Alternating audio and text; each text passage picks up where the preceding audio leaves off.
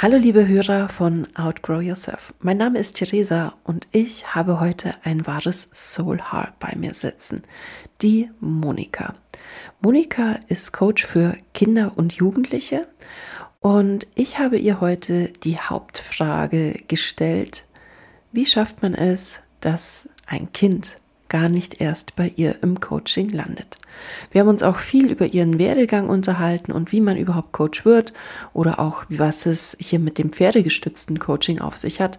Falls du sagst, oh no, ich möchte hier direkt in die Informationen eintauchen, dann spring direkt zu Minute 35. Wir haben uns nämlich echt viel zu erzählen gehabt und je nach Lust und Laune darfst du springen, wohin du möchtest. Auf jeden Fall lohnt es sich, denn es sind mal wieder schöne Outgrow Yourself Momente mit dabei, wo man sich selber fragt, aha, oder mhm, oder oh, das hatte ich nicht gewusst. Von dem her viel Freude mit der Monika Staudacher.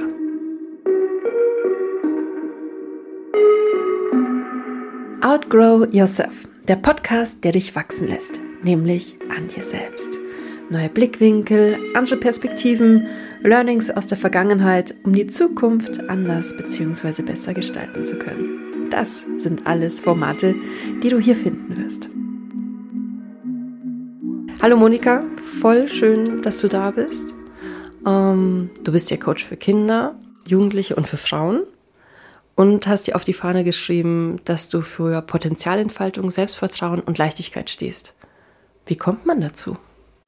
Hallo, liebe Theresa. Erstmal vielen Dank, dass ich heute da sein ja. darf. Freut mich total. Äh, ist das erste Mal, deswegen, äh, genau, erstmal durchatmen. Genau. Ähm, wie man dazu kommt, also wie ich dazu komme, das ist eine gute Frage. Ähm, also für mich, ich bin einfach immer schon ein, ein Mensch gewesen, der sehr viel Leichtigkeit gelebt hat. Mhm. Ähm, was für mich immer selbstverständlich war. Für mich war das gar nichts Besonderes, aber so im Laufe der Zeit habe ich einfach durch ja, Gespräche und Freunde ähm, ja, herausgefunden, dass das nicht so selbstverständlich ist. Diese Leichtigkeit zu haben, dieses Urvertrauen zu haben. Und ja, ähm, der Weg dorthin war natürlich ähm, ein, ein längerer, weil das war gar nicht mein ursprünglicher Gedanke, mal Coach zu werden. Ich mag noch mal einhaken, was ist denn für dich die Definition von Leichtigkeit? Leichtigkeit bedeutet für mich ähm, einfach die Dinge so zu nehmen, wie sie, wie sie sind und äh, ja, immer das Beste draus zu machen oder es gar nicht, gar nicht unbedingt besser machen zu mhm. wollen, sondern zu sagen, hey, es ist total cool, so wie es ist. So einfach die Leichtigkeit in der Akzeptanz zu finden, dass es so gut ist, wie es ist. Ja, aber wie kam es denn überhaupt als Coach? Also nach der Schule hast du gesagt, ich werde Coach? Genau, nee. Mm, nein, Nein äh, tatsächlich nicht. Also interessanterweise, äh, ich wollte immer Lehrerin werden. Okay. Ähm, also mein Papa ist Lehrer und für mich war das ganz klar, dass ich mal Lehrerin werde. Und ähm, ja, so im Laufe der Schulzeit war es aber auch so, irgendwie wusste ich nicht so genau, was sind meine Stärken, weil ich habe auch eigentlich jedes Fach gern gemocht. Und, äh also nicht so, ich mag gern Deutsch, aber Sport ist total Katastrophe. Also okay, Sport so, mochte ich nicht. Aha, erwischt. Weil das ist ja oft so dieses Extrem, so dieses Deutsch, Mathe, Sport. So, wo zieht es einen tendenziell hin? Ja. Nee, also das gab es bei mir tatsächlich nicht. Und ähm, ja, äh, ich habe dann auch tatsächlich ähm, angefangen, ähm, was heißt angefangen, kann ich nicht sagen. Ich war bei der ersten Vorlesung für Lehramt mhm. und hatte mich aber davor eigentlich nur so pro forma mal bei Banken beworben, was ich nie machen wollte, weil äh, das weder das Thema war. Das ist verschwückt. Aber so viele aus meiner Klasse haben gesagt, sie machen eine Banklehre und ich habe noch gesagt, hä? Wieso, ihr habt Abitur, wieso macht ihr jetzt eine Lehre und mhm. studiert nicht? Genau, und dann war ich bei dieser ersten Vorlesung und ähm, ja, für mich war das alles ganz neu. Also ich komme aus Bad Reichenhall, das ist alles etwas kleiner und ja, man ist so ein bisschen behütet. Mhm. Und dann war ich plötzlich in diesem großen München, äh, war da irgendwie, habe mich sehr äh, verloren gefühlt und war dann in dieser. Ich weiß es genau, Monika. Genau. Ich weiß noch, mein erster Tag der Ausbildung ich dachte, ich komme niemals an. Also so in welchen Zug steige ich? Oh Gott, es gibt auch noch S-Bahnen. Ich war so unbeholfen, so wirklich das Kind vom Dorf in der großen Stadt. I feel you. Genau. Komplett. Ja, und ich glaube, ähm, ich war einfach damals nicht reif genug, weil. Meinst du? Wie alt warst du zu dem Zeitpunkt? So 18, 19, 19, oder? Ja, Mhm. 19, aber ich war einfach nicht reif genug. Ich war da nicht vorbereitet auf so ein Leben in der Großstadt, was für mich das damals Also du bist auch war. umgezogen nach München? Ja, ich hatte, das war auch ganz schlimm. Meine Eltern haben mich da hochgefahren und ich hatte so ein ganz schlimmes Zimmer. Das war in einer Familie, da ist die Oma gestorben und in dem äh, Zimmer, das eigentlich noch alles irgendwie nach Oma gerochen hat, äh, das war dann sozusagen meins. Also es war alles für mich ganz schlimm. Und naja, in dieser ersten Vorlesung hieß es dann einfach, die, da hat der Professor so rumgeschaut und hat gemeint, hat den Kopf geschüttelt und hat gemeint, er versteht überhaupt nicht, warum schon wieder so viele Leute da sind, die Lehramt studieren wollen. Das ist ja nett. Und ähm, es soll man sich, wohl. genau und es soll sich doch bitte jeder wirklich noch mal ganz tief überlegen, äh, ob er nicht noch eine andere Alternative hätte. Und nachdem ich mich ja bei den Banken beworben hatte und drei Zusagen hatten, Wow. hatte, ja, dachte ich, naja, ich habe ja eine Alternative und dann dann, halt habe ich genau. Krass. Also war es wirklich die Aussage von diesem Professor, wo dich dazu be hier bewegt hat? Damals habe ich gesagt ja. Mhm. Heute weiß ich, es war einfach tatsächlich meine nicht vorhandene Reife. Heute, wenn ich das wollen würde, würde ich mich Mhm. Straight. da nicht abhalten lassen davon. Okay. Aber Ja. Es war so und heute bin ich tatsächlich froh und ich mein ja meine Einstellung zum Leben ist auch tatsächlich so, ich denke immer, es kommt so, wie es kommen soll. Immer. Und heute weiß ich, dass es genauso kommen sollte. Ich bin total froh, keine Lehrerin geworden zu sein, sondern jetzt eben heute Kindern und Jugendlichen auf eine ganz andere Art und Weise viel mehr dem entsprechen, zielgerichteter äh, was ich wirklich will, helfen zu können. Ja. Viel, viel besser. Und viel oder, unabhängiger. Oder anders. Anders schön. Ja. Unabhängiger und vor allem, dass man ja auch eine ganz, du hast nicht so diesen Lehrauftrag, so ich muss diesen Stoff durchpauken, sondern hey, wie kann ich dir helfen? Wo ist dein Genau. Defizit? Wie füllen wir das wieder auf? Ähm, was für Kinder kommen denn dann zu dir? Ähm, also es ist ja für Kinder und für Jugendliche und äh, in der Regel ist es so, dass natürlich erstmal die Eltern auf mich zukommen. Ja, weil die ja Eltern fast. meinen, dass ihr Kind irgendein Problem hat. Und ganz häufig sind es natürlich Schulthemen, Mhm. ähm, wo die Eltern meinen, mein Kind lernt nicht genügend oder es kann sich nicht konzentrieren, äh, die Noten sind zu schlecht, aber es soll ja den Übertritt schaffen und, und, und. Also, also eigentlich ganz viel Druckverhalten und ja, dem Standard entsprechen wollen, oder? So ja, bisschen- oder sich einfach hm, Sorgen machen schwierig. Mhm. natürlich auch. Also ich äh, möchte jetzt da den Eltern gar nicht irgendwie was unterstellen, aber sie machen sich halt Sorgen. Sie wollen das Bestmögliche für ihr Kind erreichen, dass es eine gute Schulbildung hat und einfach dann halt gut im Leben dasteht. Und äh, das ist immer der Aufhänger, aber natürlich steht im Hintergrund dann ähm, ganz was anderes, was ich natürlich dann in den Vordergrund bringe. Ja, was man alles rauskitzelt. Wie alt sind die Kinder bei dir und Jugendlichen im Durchschnitt? Also ich fange, das kann ich auch nicht ganz so grob sagen, es, es kommt immer aufs Kind drauf an. Ne? Es gibt ein zehnjähriges Kind, das, sage ich mal, sich verhält wie ein fünfjähriges und es gibt ein achtjähriges, das schon so reif ist wie vielleicht ein zwölfjähriges. Aber in der Regel, ähm, sage ich jetzt mal, sind es Kinder, die so ab fünfte Klasse. Okay, also so klassisch bisschen, ey, wir haben den Übertritt geschafft, aber wow, jetzt, jetzt wird es gerade knackig. So bisschen diese Thematik oder habe ich das jetzt ganz falsch im Kopf? Ja, Weil also fünfte Klasse ist ja klassisch Übertritt. Genau, Ja. genau. Wobei, ähm, ja, es ist natürlich so, von der Grundschule ähm, ins Gymnasium oder in eine andere weiterführende Schule ist schon wirklich oft nochmal ganz was anderes. Kinder, die in der Grundschule vielleicht sehr, sehr gut waren, kein Problem hatten mit Lernen und so, werden da auch vor große Herausforderungen plötzlich gestellt. Aber es geht ja eben nicht nur um das Thema Lernen und, und Schule. Das ist oft ja so der vorgeschobene Grund, aber es gibt ja auch dann einfach Themen, dass sich Eltern Sorgen machen um ihre Kinder, weil sie vielleicht keine Freunde haben, keinen Auftrieb haben, nicht rausgehen, die ganze Zeit irgendwie vom, an ihrer Playstation hängen. Ähm, dann natürlich das Thema äh, Hausaufgaben. Der fängt gar nicht erst an und immer gibt es Streit in der Familie. Am Abend ist es immer noch nicht erledigt. Mhm. Und ähm, ja, das sind eigentlich so die, die Themen. Mhm. Und da darf man natürlich dann schauen, woran liegt denn das eigentlich. Aber hallo.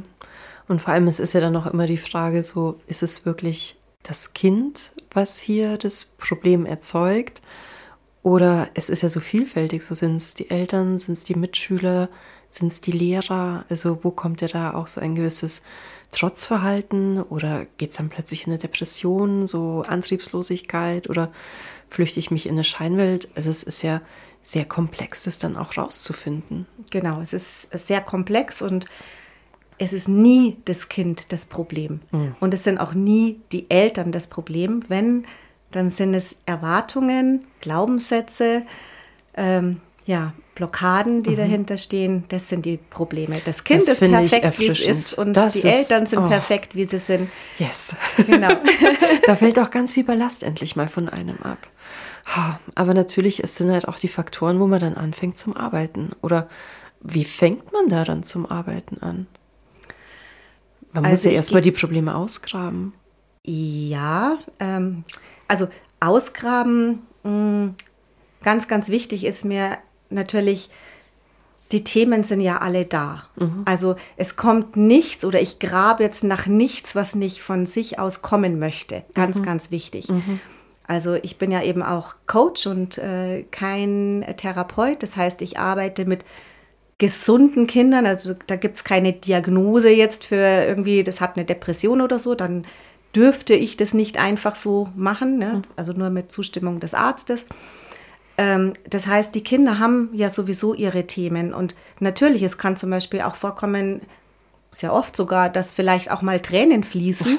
Dann Ohne sind es, Tränen es doch gar nicht. Ja, und dann sind es aber Tränen, die vielleicht das Kind ansonsten heimlich nachts mhm. ins Kopfkissen weinen würde. Mhm. Oh, und so dürfen schlimm. die einfach endlich mal raus ja. und es kann ja, es kann drüber geredet werden und es kann einfach gelöst werden. Mhm. Also es ist viel mehr als irgendwie nur drüber reden, mhm. sondern es wird auch wirklich ja, gelöst mhm. ne, oder bearbeitet. Aber wie gehst du dann jetzt ran? Ähm, eine Familie stellt sich bei dir vor. Tust du dann im Vorfeld schon abklopfen, so wart ihr beim Psychologen, gibt es vom Arzt was? Genau. Also es gibt immer erstmal in der Regel ein Gespräch erstmal mit den Eltern mhm. ohne das Kind ähm, wo die Eltern mir einfach mal erzählen, was, was sie glauben, was das Thema ist oder was sie beschäftigt bezüglich ihres Kindes eben. Und das, äh, ja, das höre ich mir einfach erstmal an. Was sind denn da so die Wünsche? Was kommt da raus? Äh, was, äh, was würden Sie sich vorstellen? Und ähm, sage natürlich dann auch gleich, was ich, was ich leisten kann mhm. und was ich nicht leisten kann. Also ich bin nicht dafür zuständig, dass das Kind zum Beispiel jetzt statt einer 5 plötzlich eine 2 schreibt dass durch die mhm. durch das du bist Coaching ja nicht die Nachhilfe. Genau aber durch das, dass das dass durch das Coaching beispielsweise es durchaus passieren kann dass das Kind plötzlich ja, auch viel bessere Noten schreibt das kann durchaus passieren. Aber es ist mit Sicherheit nicht das Ziel äh, des Coachings. Und äh, ich sage den Eltern da auch ganz klar ich brauche immer das Ja vom Kind nur wenn das Kind dann sozusagen selber dieses Coaching will, wenn das Kind für sich, und das ist dann wiederum mein Job, äh, das mit dem Kind rauszukriegen, wenn das Kind für sich den Nutzen mit dem mhm. Coaching sieht, ne, dann wird es auch Ja sagen. Und wenn das Kind es nicht sieht, diesen Nutzen, dann äh, werde ich das auch nicht coachen. Also ich coache sozusagen nicht für die Eltern, sondern ich mache es für das Kind. Das Kind steht im Vordergrund. Halleluja. Denn so fühlt sich jetzt einfach für mich ein authentisches Coaching an. Es gibt so viele Quacksalber, so viele Labertaschen, die ja auch viele gute Coaches einfach in einem schlechten Licht darstellen. Coach ist ja kein geschützter Begriff. Jeder darf sich Coach nennen. Richtig. Ähm, und da wird es, finde ich, total gefährlich. Und da kommt halt auch ein gesunder Menschenverstand mit dazu, dass man selber sagen kann, okay, ich lasse mich jetzt nicht von irgendeinem Coach blenden, sondern man merkt ja einfach so, wie fundiert du ja auch dran gehst. Und ich wäre jetzt auch überzeugt, wenn du merkst, hey, da sind ganz andere Probleme, dann würdest du wahrscheinlich auch ablehnen. Genau, also es ist auch eben nach diesem Elterngespräch gibt es auch ein, ja, eine Art Fragebogen, wo mhm. tatsächlich abgeklärt wird, wo Fragen gestellt werden, ob das Kind tatsächlich irgendwelche Krankheiten hat. Also mhm. Krankheiten jetzt natürlich nicht Schnupfen, Husten, mhm. sondern ähm, einfach was, was ja, Auffälligkeiten. Wo, wo, Auffälligkeiten, ja, so mhm. wirklich diagnostizierte Dinge, ja. Mhm. Und ähm, das heißt jetzt nicht, dass ein Coaching da nicht genauso gut auch wäre, aber es ist einfach so, dass es unterstützend mhm. dann wirken ja, kann. Einfach die Ergänzung mit dazu und genau. dass man vielleicht halt auch nicht in dem klassisch schulmedizinischen dann auch drin ist, sondern nochmal genau. andere Wege hat. Und da greifen ja dann auch ähm, dein Coaching mit Pferde. Wie kam es zu den Pferden? Oh, das wäre schon fast wieder ein eigener Podcast. Hast du ein ich, eigenes Pferd? Also ich versuche es mal ganz so, ja, so kurz wie möglich zu machen. ähm, also ich bin, seit ich denken kann, ähm, ja, waren Pferde für mich immer mein mein allergrößter Wunsch. Ich wollte immer ein eigenes Pferd haben. Mhm. Genau, also in allen Formen kam es vor und ähm, genau. Und ich ja, habe. Gab es bei euch in der Nähe einfach Pferde dann?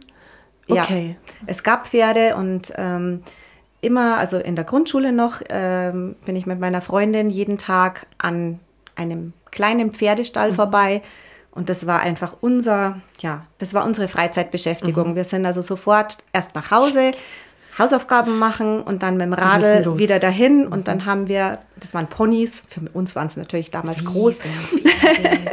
Aber wir haben mit denen, äh, ja, je, je dreckiger es war, desto schöner war es. Wir haben gemistet, alles natürlich umsonst. Äh, aber das hat uns so aber Spaß gemacht. Aber das war ja höchste Befriedigung. Ja, also man, Pferdestriegeln. Ja, in dem Alter kommt man ja auch nicht drauf, dass man sagt, ey, wir wollen jetzt einen Stundenlohn, sondern, Nein. boah, danke, dass wir das machen. Genau, dürfen. einfach zusammen sein mit, mit diesen wahnsinnig tollen Tieren sie streicheln, berühren, mhm. fühlen, das natürlich auch mal draufsetzen. Ähm, da war so ein ja, kleiner Weiher, da haben die immer getrunken, auch mal sind sie auch mal rein zum Schwimmen, sich abkühlen. Mhm. Aber es waren natürlich auch lauter Pferdeäpfel da drin gelegen. Und meine Freundin und ich, ich weiß noch, es war Sommer und wir haben da einfach drin gebadet. Wir hatten einen Ausschlag danach. Oh Aber das war einfach wunderschön. Also das äh, Pferde. Vor allem so unbeschwert und einfach ja, machen. Ganz unbeschwert. Und ähm, ich habe einfach gemerkt, Pferde tun mir wahnsinnig gut. Mhm. Ich wusste nicht warum, aber ich habe sie einfach geliebt und ich, hab, ich war immer glücklich, mhm. wenn ich bei den Pferden war. Und ähm, ja, irgendwann hat sich dann mal einfach mein Wunsch erfüllt und ich habe mich getraut, mir ein eigenes Pferd zu kaufen. Wie alt warst du? Das ist noch gar nicht so lange her. Ich glaube circa 40. Okay. Und ähm, ja, muss schon ein bisschen, da muss ich schon ein bisschen älter gewesen sein. Aber ähm, ja, zuerst äh, habe ich mir einfach irgendein Pferd gekauft. Das war, ja, war über ein paar Ecken. Wie gesagt, das würde jetzt zu weit äh, führen, aber das war noch nicht mein Traumpferd. Aber das mhm. wusste ich erstmal nicht. Ich dachte, Hauptsache Pferd und egal was und wie. Aber an diesem Pferd habe ich schon so viel gelernt mhm. und ich bin dem so, so dankbar. Aber im Endeffekt war es einfach, wir waren nicht füreinander bestimmt. Und dann wollte ich eigentlich, habe ich mir gedacht, so, jetzt, nee, ich kann es einfach nicht oder hm, bin da nicht geeignet, vielleicht äh, weiß ich nicht viel genug und so weiter. Ja, und dann kam mein, meine Luisa. Oh ich habe einfach so ein bisschen im Internet gestöbert, weil ich halt dann doch, naja, vielleicht doch. Und dann habe ich sie gesehen und es war klar. Verliebt. Es war klar, das mhm. wird mein Pferd und so war es dann eben auch. Und ich hatte eine sehr, sehr be äh, tiefe Beziehung zu ihr und eben auch wie als Kind immer, wenn ich bei meinem Pferd war, ich war einfach nur glücklich. Also Frieden. Oder auch wenn ich dann heimkam danach, egal wie ich hingegangen bin, danach war ich einfach immer glücklich. Mhm. Und ja, dann gab es leider eine, eine, ein trauriges Ereignis. Ich musste sie dann ähm, einschläfern mhm. lassen, ganz überraschend. Sie war ja. erst zwölf Jahre alt, also für ein oh, Pferd eigentlich kein, kein, kein großes Alter. Alter. Und äh, das war sehr, sehr schwer für mhm. mich. Das ist und ich habe halt irgendwie danach, ähm, ja, ich, ich wollte mir kein neues Pferd kaufen, weil ich konnte es ja nicht ersetzen. Nicht. Ich hätte auch gar nicht gewusst, was ich für ein Pferd dann haben hätte wollen. Es wäre genau das gleiche gewesen, was ich hatte, was aber ja nicht mhm. gegangen nicht. wäre. Mhm. Und ja, irgendwie habe ich eine Möglichkeit gesucht, trotzdem weiter irgendwie was mit Pferden zu machen oder zu haben, Pferde in meinem Umfeld zu haben, ohne mir selbst eins kaufen zu müssen. Ja, weil die Verpflichtung ist ja immer riesig. Ja. Also man muss ja Präsenz haben, um für das Pferd da zu sein. Oder halt dann eine Reitbeteiligung, oder halt dem Stall genau. entsprechend dann zu zahlen. Ähm, aber wenn ich nicht da bin, dann brauche ich auch kein Pferd. So ungefähr. Genau.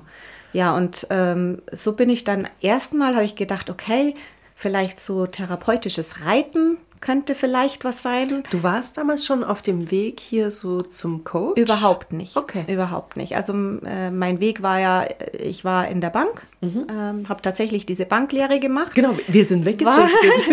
War, also Bank dann, wurde durchgezogen. Äh, genau, ähm, war dann da, habe da verschiedene ähm, auch Ausbildungen gemacht, war im Endeffekt ähm, ja zuständig für einen Kundenstamm von 800 äh, gehobenen wow. Privatkunden. Wow und ich habe da mein Ding draus gemacht. Ich habe denen einfach tatsächlich geholfen. Also mhm. es war für mich eine soziale Aufgabe. Das Geld war für mich nur Nebensache. Mhm. Also von daher war das auch eine gute Schule. Voll. Vor allem, da lernt man auch wirklich was fürs Leben. Ja. Also einerseits die soziale Komponente, wo du ansprichst, aber du hast ein Gefühl für Geld. Du kannst Bilanzen sofort lesen. Oh, ja. Ich, ich glaube schon. Ich glaube schon, weil das ist was, wofür ich Jahre, wenn nicht sogar Jahrzehnte gebraucht habe, um mich im Friseursalon so zu festigen, dass mir das nicht mehr hier den Schweiß auf die Stirn treibt. Und manchmal mhm. macht es das dann doch wieder, weil ich sage, oh Gott, ich, ich verstehe das nicht, das ist nicht greifbar.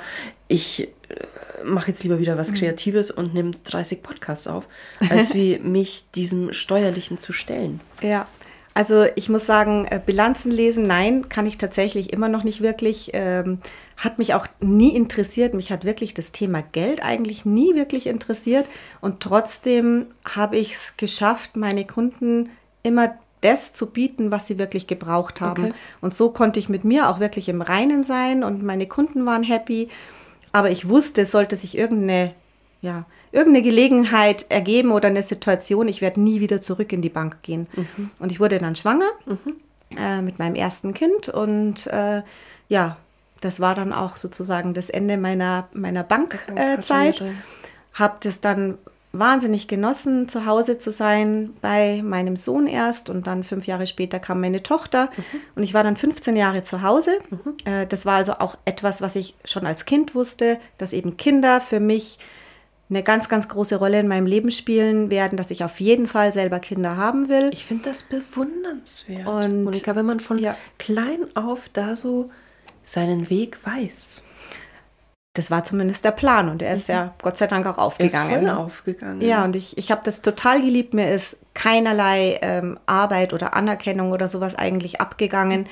Ähm, ja, ich habe das einfach geliebt, mit meinen Kindern zu sein mhm. und war dann 15 Jahre zu Hause mit den Kindern ähm, und in dieser Zeit, ähm, jetzt muss ich gleich selber überlegen, wie eigentlich die Reihenfolge war. Das ist interessant. Ah ja, genau. Äh, in dieser Zeit hatte ich dann mein Pferd auf jeden Fall mhm. eben schon, was, was eben äh, wahnsinnig toll war. Dann kam so eine Phase, wo die Kinder einfach langsam größer geworden mhm. sind und ich gemerkt habe, hey, die brauchen mich schon noch, aber sie brauchen mich nicht mehr Anders. so wie, mhm. wie am Anfang. Also diese ständige ähm, Präsenz und so, das war jetzt nicht mehr ganz so notwendig. Und dann habe ich mir eben überlegt, okay, was könnte ich denn eigentlich vielleicht machen? Was könnte ich jetzt schon anfangen für die Zeit, wenn die Kinder dann tatsächlich außer Haus gehen? Ähm, ja, dann habe ich überlegt, ich muss ja sowieso die ganze Zeit organisieren und äh, äh, managen. Ähm, und dann habe ich eine Ausbildung zur Eventmanagerin gemacht. Verrückt. genau. Und da habe ich dann auch ähm, ja, das, das Glück gehabt, gleich nach dieser Ausbildung ähm, eine Frau kennenzulernen, die ein Pferdeevent ähm, organisiert hat. Es gibt keine Zufälle. Genau, und das durfte ich dann machen. Und kurz bevor dieses Event stattgefunden hat, war das, dass ich meine ja, mein Pferd einschläfern musste. Boah, worst und Case von Haus aus und dann noch dieses Event. Boah. Genau. Boah. Ja, und so ging dann das eigentlich weiter, mm, dass ja, dass ich dann eben überlegt habe, okay, was kann ich tun, um weiterhin mit Pferden zu sein? Bei der Therapie wäre es eben so gewesen, ich hätte mir selber ein Pferd kaufen müssen, was ich ja nicht wollte, weil mhm. das hätte ich dann entsprechend für mich ausbilden müssen. Und so bin ich dann irgendwie zufällig über eine Freundin auf pferdegestütztes Coaching gekommen. Wusste überhaupt nicht, was es ist. Ähm, hat mich aber einfach irgendwie gleich angesprochen und äh, es war auch gar nicht unbedingt der Plan, das beruflich zu machen, sondern ich wollte einfach ich wollte, also es hat mich interessiert, was ja. das überhaupt ist. Und es war auch für mich eine Art, ja, ich, ich wollte ja auch mein eigenes, sag jetzt mal, Trauma oder einfach dieses schlimme Erlebnis wollte ich ja auch irgendwie einfach bearbeiten mhm. und dachte, ja, haben wir gedacht, das probiere ich jetzt. Und mhm. dabei habe ich so viel für mich erlebt, so viel Magisches, mhm. so viel Fantastisches während dieser Ausbildung, ähm, dass es für mich klar war, dass ich das nicht für mich behalten kann, sondern auch gerne einfach anderen Menschen einfach raustragen. Äh, ja, zukommen lassen will oder dass ich es einfach in die Welt auch bringen will, dass es diese Möglichkeit überhaupt gibt. Und ja, die Arbeit mit den Pferden, es ist einfach wirklich magisch und es ist ein, ein Feedbackgeber, den es einfach sonst nicht gibt. Also kein mhm. Mensch kann ein so gutes und ehrliches und unmittelbares Feedback geben wie ein ich sage jetzt mal, ich möchte es mal vielleicht verallgemeinern, vielleicht wie ein Tier. Ja. Ähm, und halt ein Pferd noch dazu. Ich meine, es macht auch die Größe aus. Und Pferd und Mensch sind einfach von jeher schon sehr miteinander verbunden. Und es ist auch erwiesen, dass allein die Anwesenheit ähm, eines Pferdes, also wenn, wenn wir mit einem Pferd zusammen sind, unser Herzschlag sich beruhigt, okay. runtergeht. Das heißt, wir kommen eigentlich sofort in, eine, ja, in einen, einen entspannten mhm. Zustand, wenn wir es zulassen natürlich, ja. wenn wir uns darauf einlassen. Und ja, das ist einfach was, was Wunderschönes. Also äh, da kommen Momente, die einfach Gänsehaut bringen, wo ich mir selber immer denke, krass, das gibt's doch gar mhm. nicht, dass das Pferd das jetzt genau in dem Moment merkt. Also wenn ich dann also mit, mit einem Klienten beim Pferd bin und der kriegt dann so ganz, ganz kleine, harmlose Übungen, also gar nichts Dramatisches. Es ist alles vom Boden aus. Es hat also auch nichts mit Reiten zu tun. Mhm. Ähm, es geht eigentlich wirklich so um, ja, um, um die Beziehung Führung? dazu. Auch ein bisschen um Führung? Oder? Ja, um Führung auch. Also äh, bekannt nehmen. geworden ist ja das pferdegestützte Coaching tatsächlich in, im Management, also in der Führungsebene mhm. für Führungskräfte, um da einfach zu schauen, hey, wie ist meine Führungsqualität? Okay, weil Tier spiegelt ja auch. Genau. Und dann merkt man plötzlich, geht das Pferd mit oder geht das Pferd nicht mit? Genau. Wie gehe ich mit dem Pferd um? Bestimmt genau. dann auch nochmal. Genau. Aber das ist so eine Sparte, mhm. die hat mich jetzt nicht so berührt, muss ich mhm. sagen. Nee, das, das ist war mir zu ja eben zu sehr, zu sehr Führung mhm. und zu wenig ähm, ja irgendwie mit miteinander. Mhm. Und im Endeffekt, vielleicht es auf, auf einen groben Punkt zu bringen, das Pferd zeigt mir, wie authentisch ich bin. Mhm. Und zwar eben sofort. Das heißt, ich erlebe das. Also ich, ich mache irgendwas, ich erlebe diese Reaktion und ich kann sofort meine, meine Handlung, meine Körperhaltung, mein, meine Einstellung, meinen Gedanken, was auch immer, kann ich sofort verändern und kriege auch wiederum ein sofortiges, verändertes Feedback vom Pferd. Und ähm, also das bringt einfach sehr, sehr tiefe Erkenntnisse auf der einen Seite. Ja, weil man merkt es ja auch. Genau. Also es ist ja auch nicht so dieses, dieses klassische Coaching, wo man sich gegenüber sitzt, genau. sondern das Pferd macht halt mit oder macht nicht mit. Und wie schwer ist ein Pferd? So 600 Kilo. Ja, die bewegst du halt auch nicht. Wenn das Pferd sagt, nö, mache ich nicht. Genau. Dann kannst du dich noch so aufführen und es wird ja eher schlimmer, schlimmer, schlimmer, schlimmer. Mhm. Wow. Genau. Und wie gesagt, wenn dann so eine Erkenntnis kommt, dann ist es meistens so, dass das Pferd ah, mhm. schnaubt. Es macht dann. Ah, komm. Oder es äpfelt, also mhm. es erleichtert Einfach sich dann. Diese Entspannung. Und, ja, und es ja. ist genau der Moment, wo es eben auch bei den Menschen Bing. Ah, das jetzt ne? Und das ist oh, wirklich mhm. Gänsehaut. Ja. Spannend. Also da kann man sehr, sehr viel machen. Und ich, ähm, ich nutze es eigentlich zum Beispiel auch sehr, sehr gerne für den Anfang, weil es sich ein, ja, weil es einem Menschen sehr viel leichter mhm. fällt, mhm. sich einfach schon mal zu öffnen mhm. Ähm, mit dem Tier. Ja, ja, es beschleunigt ja bestimmt auch Prozesse. Genau. Also allein schon so die Bindung zum Tier, aber ja auch zu dir. Man muss ja da auch vertrauen, man muss sich darauf einlassen, weil ansonsten passiert ja nichts. Genau. Ähm, was machst du mit Menschen, die Angst vor Pferden haben?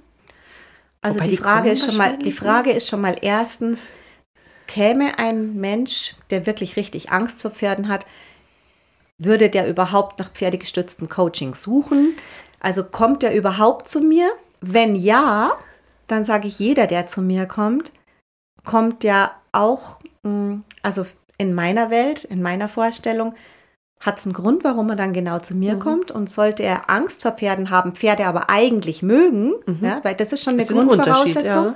Mhm. Also ich sage, ähm, wenn, wenn ich jemand mit zu den Pferden nehme, dann gibt es ganz klare Regeln. Mhm. Das heißt, es ist Respekt gegenüber Mensch und Tier, Wertschätzung, auch keine, auch keine bösen Worte. Mhm. Also das darf es da alles nicht geben, sonst gehe ich mit dem Menschen nicht dahin. Mhm.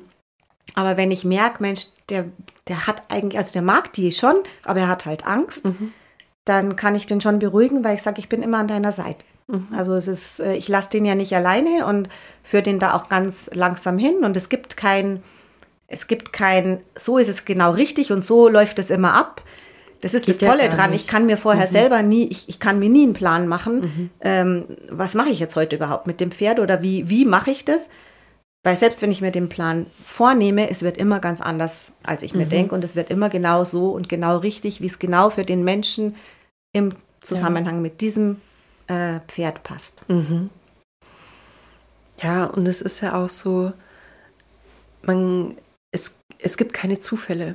Also, dass man entweder zu dir kommt oder dann auch zu diesen Pferden oder zu diesem Pferd. Und es sind ja auch ausgebildete Pferde. Das sind ja jetzt nicht irgendwelche Pferde. Nein, es sind keine ausgebildeten Pferde. Nein. Der Kopf wird geschüttelt.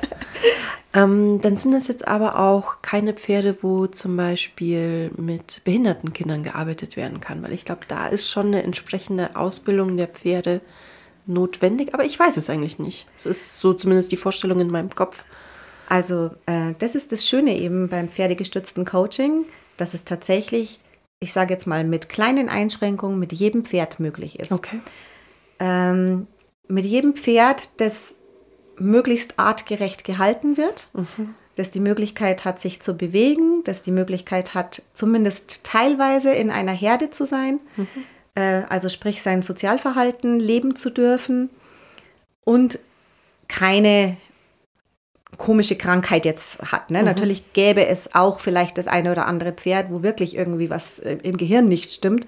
Ähm, aber das ist eigentlich wirklich sehr, sehr selten. Also wenn, okay. dann, dann entstehen solche ähm, in Anführungsstrichen aggressiven Pferde wirklich durch falsche Haltung oder mhm. falschen Umgang. Mhm. Aber ansonsten ähm, ja, kann man das mit jedem Pferd machen. Das hätte ich echt nicht gedacht. Ja. Falsche Vorstellung im Kopf.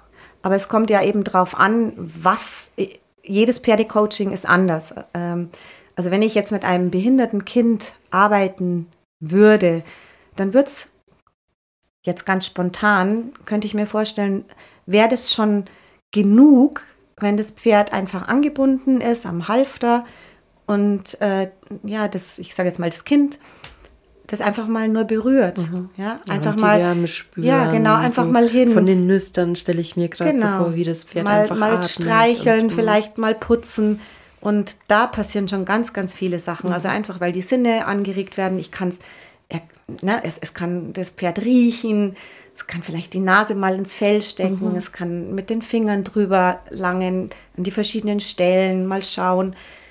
Das, allein ja, das da, macht da schon so, so, so, so viel, was man gar nicht glaubt. Und gerade bei Kindern, die eine Behinderung haben oder irgendein Handicap mhm, oder generell ja. Kinder, die Pferde spüren das sofort. Die wissen genau, die machen einen, einen großen Unterschied, wer da vor ihnen steht. Das mhm. ist ja mhm. gerade das Schöne. Also sie kennen ja genau die Person ja, und reagieren ich, entsprechend. Ich würde die Theorie aufstellen, Pferde bzw. Tiere überhaupt haben einfach eine ganz andere Intuition. Die spüren halt sofort, was kann ich mit wem machen. Oder wer lässt wie, wo, was zu auch. Also wie weit kann ich gehen oder wobei man kann es ja dann auch umdrehen mit äh, Katzen suchen sich immer die Menschen aus, wo Katzen am wenigsten wollen und setzen sich da erstmal auf den Schoß drauf. Ähm, aber um das geht es ja jetzt nicht. aber wer weiß, vielleicht spüren genau die Katzen, ähm, welcher Mensch es am nötigsten braucht. Hat. Ja. Auch wenn der Mensch selber es vielleicht in dem Moment eben noch gar nicht weiß. Ja, wahrscheinlich, wahrscheinlich, wahrscheinlich. Oder dann halt die Katzenhaarallergie hart kickt. Aber auch mit Katzenhaarallergie kann man ja Katzen grundsätzlich mögen genau. und nicht hysterisch schreien und sagen, oh mein Gott. Aber Monika, unser Hauptthema. Jetzt waren wir ja schon schön bei den Kindern. Warum die Kinder zu dir ins Coaching kommen und überhaupt.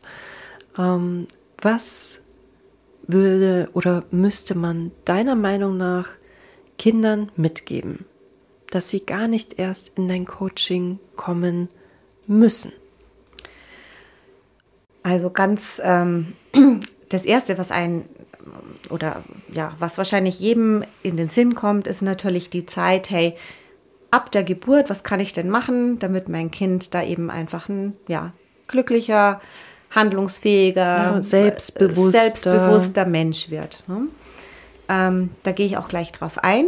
Äh, ich möchte aber vielleicht einfach trotzdem noch ganz kurz sagen, für mich in meiner Welt und bitte, ich lege das jetzt eben einfach nur aufs Buffet. Mhm. Äh, ich bin natürlich nicht allwissend und äh, möchte sein. niemanden äh, irgendwie bekehren oder belehren, aber ähm, ich finde, es ist schon ganz wichtig, sich Gedanken zu machen oder bewusst zu sein, dass es vielleicht schon anfängt, bevor ich überhaupt ja, die Entscheidung treffen, Kind zu bekommen. Mhm. Also, dass es da schon wirklich ein entsprechendes Bewusstsein geben sollte, äh, was es denn überhaupt bedeutet, ein Kind zu haben, ähm, dass ich damit auch wirklich eine entsprechende Verantwortung eingehe und dass ich äh, ja, mir schon mal bewusst bin, dass die Themen, die ich mit mir rumschleppe, vielleicht dann auch an meine Kinder weitergeben würde. Sogar ganz bestimmt. Man kann es, 24 Stunden ist man zusammen man kann sich nicht 24 Stunden für 20 Jahre verstellen. Genau. Das geht nicht.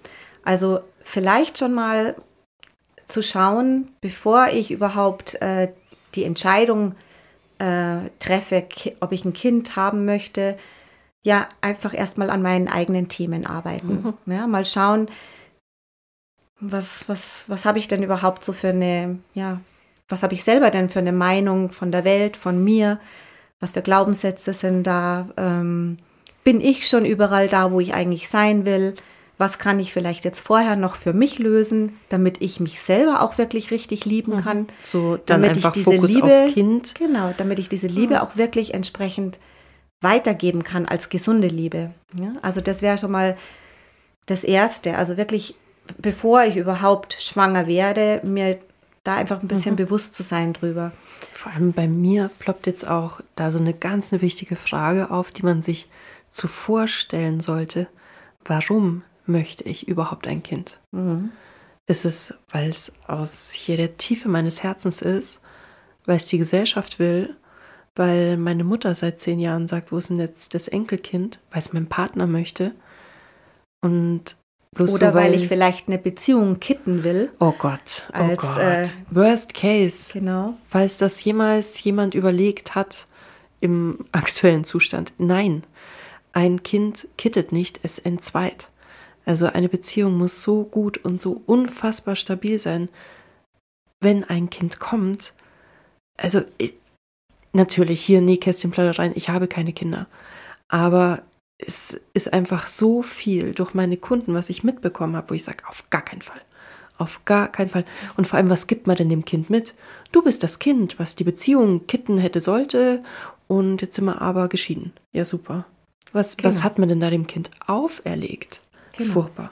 Also das ist schon zum, zum Beispiel wahrscheinlich eins der Kinder, die später irgendwann mal in ein Coaching geht. Ja.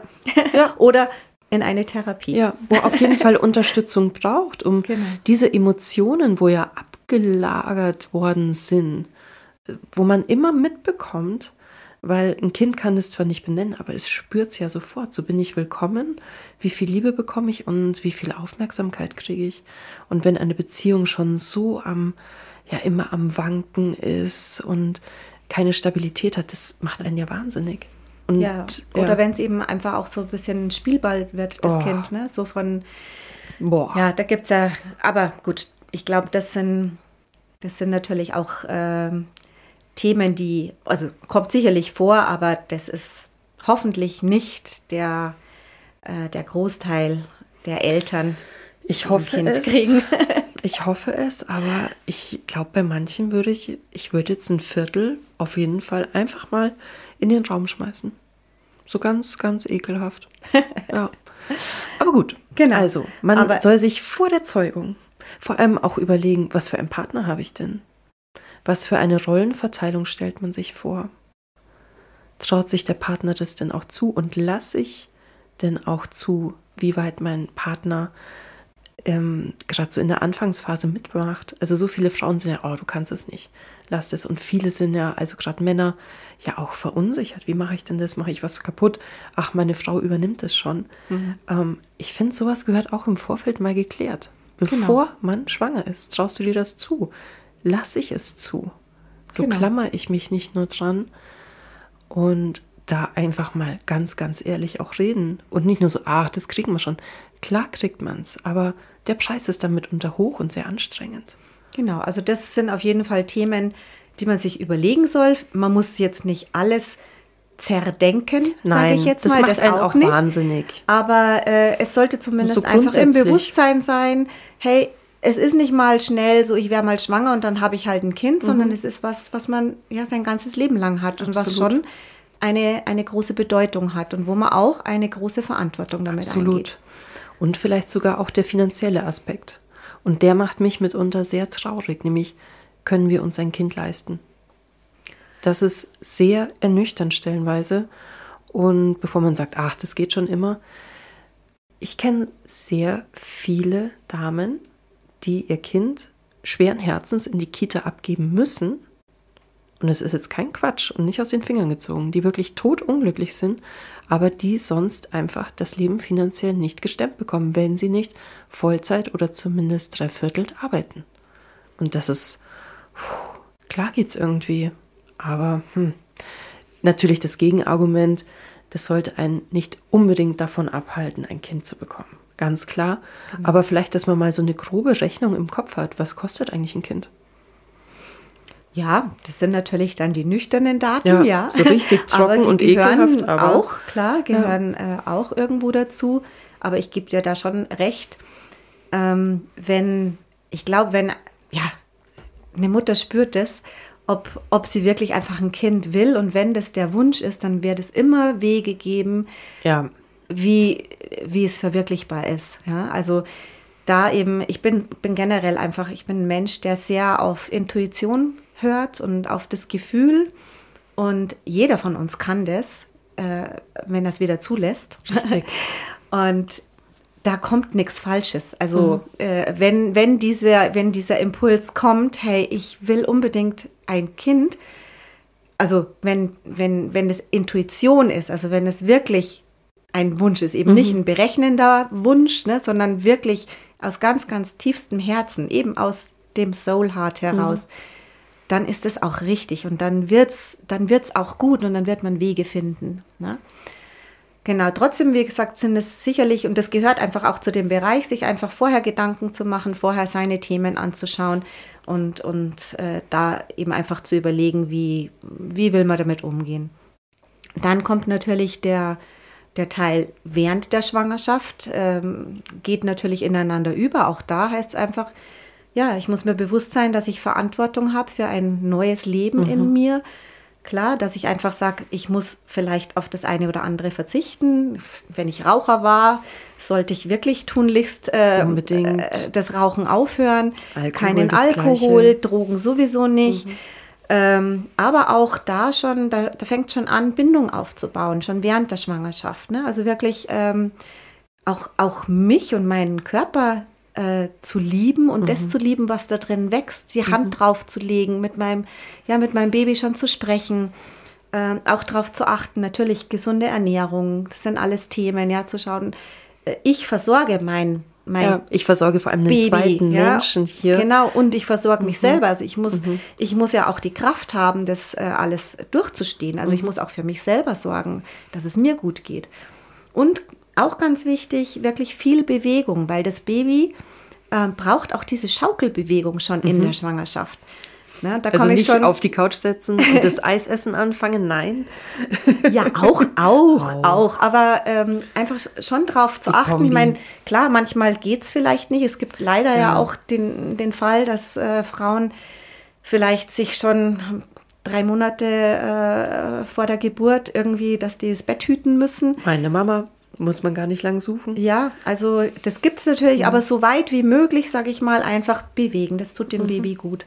Und da sind wir schon bei dem Punkt, ähm, bei dem nächsten Punkt, der ähm, auf die Reflexe geht, weil also schon während der Schwangerschaft werden einfach bestimmte Reflexe, frühkindliche Reflexe im beim Baby sozusagen trainiert. Also mhm. die entstehen da schon. Also reden wir von Treten oder was für Reflexe? Ja, das sind äh, beispielsweise das Treten, das Schlucken. Mhm. Ne? Also einfach, das sind so willkürliche Reflexe, die schon während der Schwangerschaft trainiert mhm. werden, um das Baby im Endeffekt vom unfähigen, hilflosen Säugling zum, ich sage jetzt mal in Anführungsstrichen, aber in der Tierwelt wäre es so, sobald äh, das Tier stehen kann, ist es auf jeden Fall schon mal äh, in der Lage wegzugehen oder sich irgendwo Futter zu suchen, Nahrung zu suchen.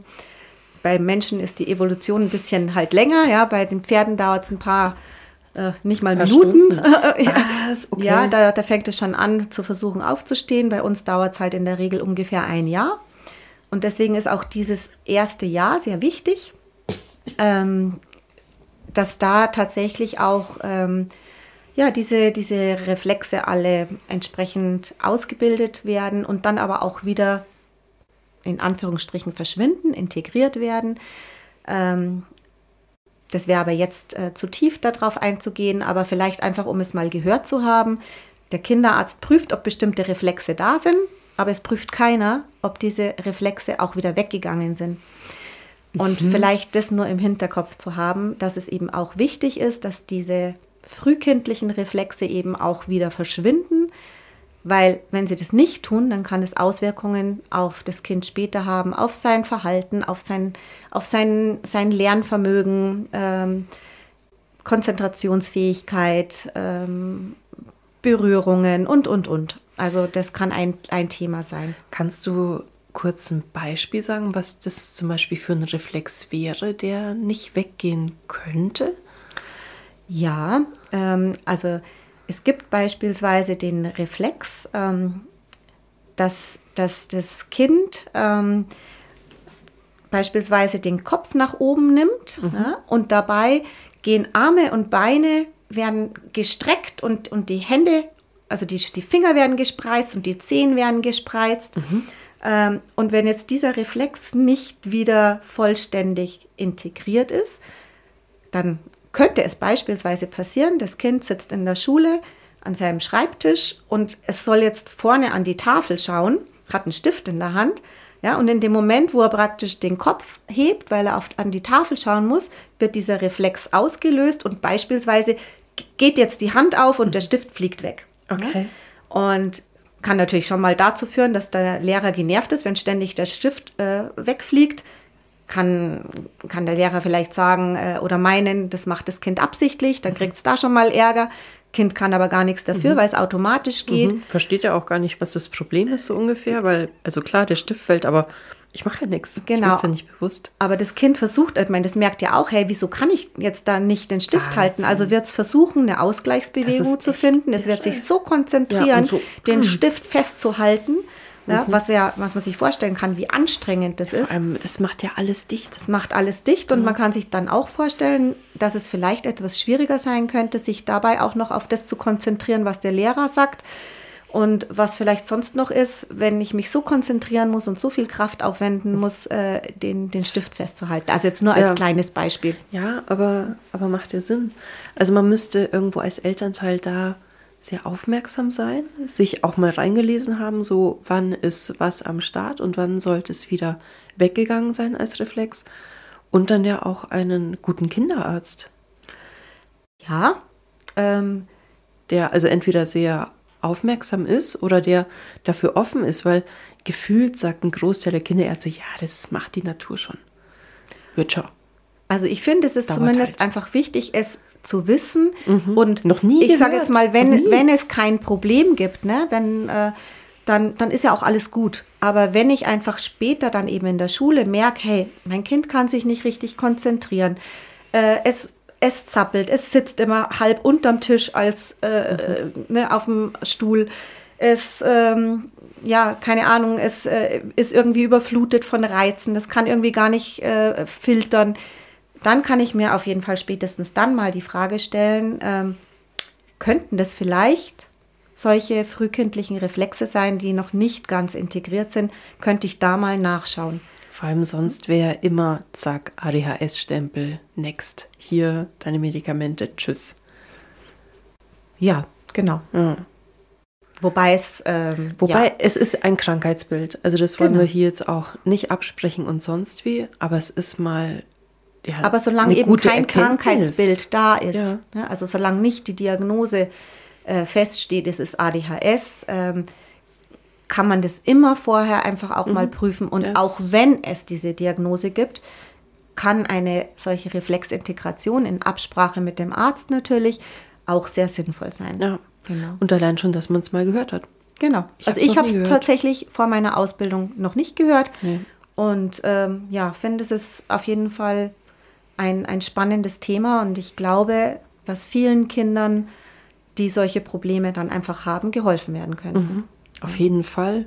Entweder komplett geholfen oder zumindest unterstützt oder dass man auch endlich mal was findet, so Mensch, da können wir jetzt mal mitarbeiten. Genau, weil ich glaube, viele, äh, mhm. viele Eltern sind einfach total hilflos auch. Ne? Ja. Ne? Weil wenn ich das nicht weiß, ja, klar, dann, dann äh, sehe ich vielleicht gar keine andere Möglichkeit, mhm. als mhm. äh, dann auf die altbewährte Methode ja. hier zu gehen. Und ja. mich erschreckt ja einfach wirklich, wie viele, wie viele Kinder äh, heute tatsächlich einfach ja, in, in diese Richtung abgestempelt werden. Mhm. Und das Schlimme daran ist ja noch, ähm, es ist ja jetzt nicht nur, nicht nur die Symptomatik, sondern wie sich die Kinder ja auch fühlen. Die meinen ja immer, sie sind falsch. Mhm. Ja?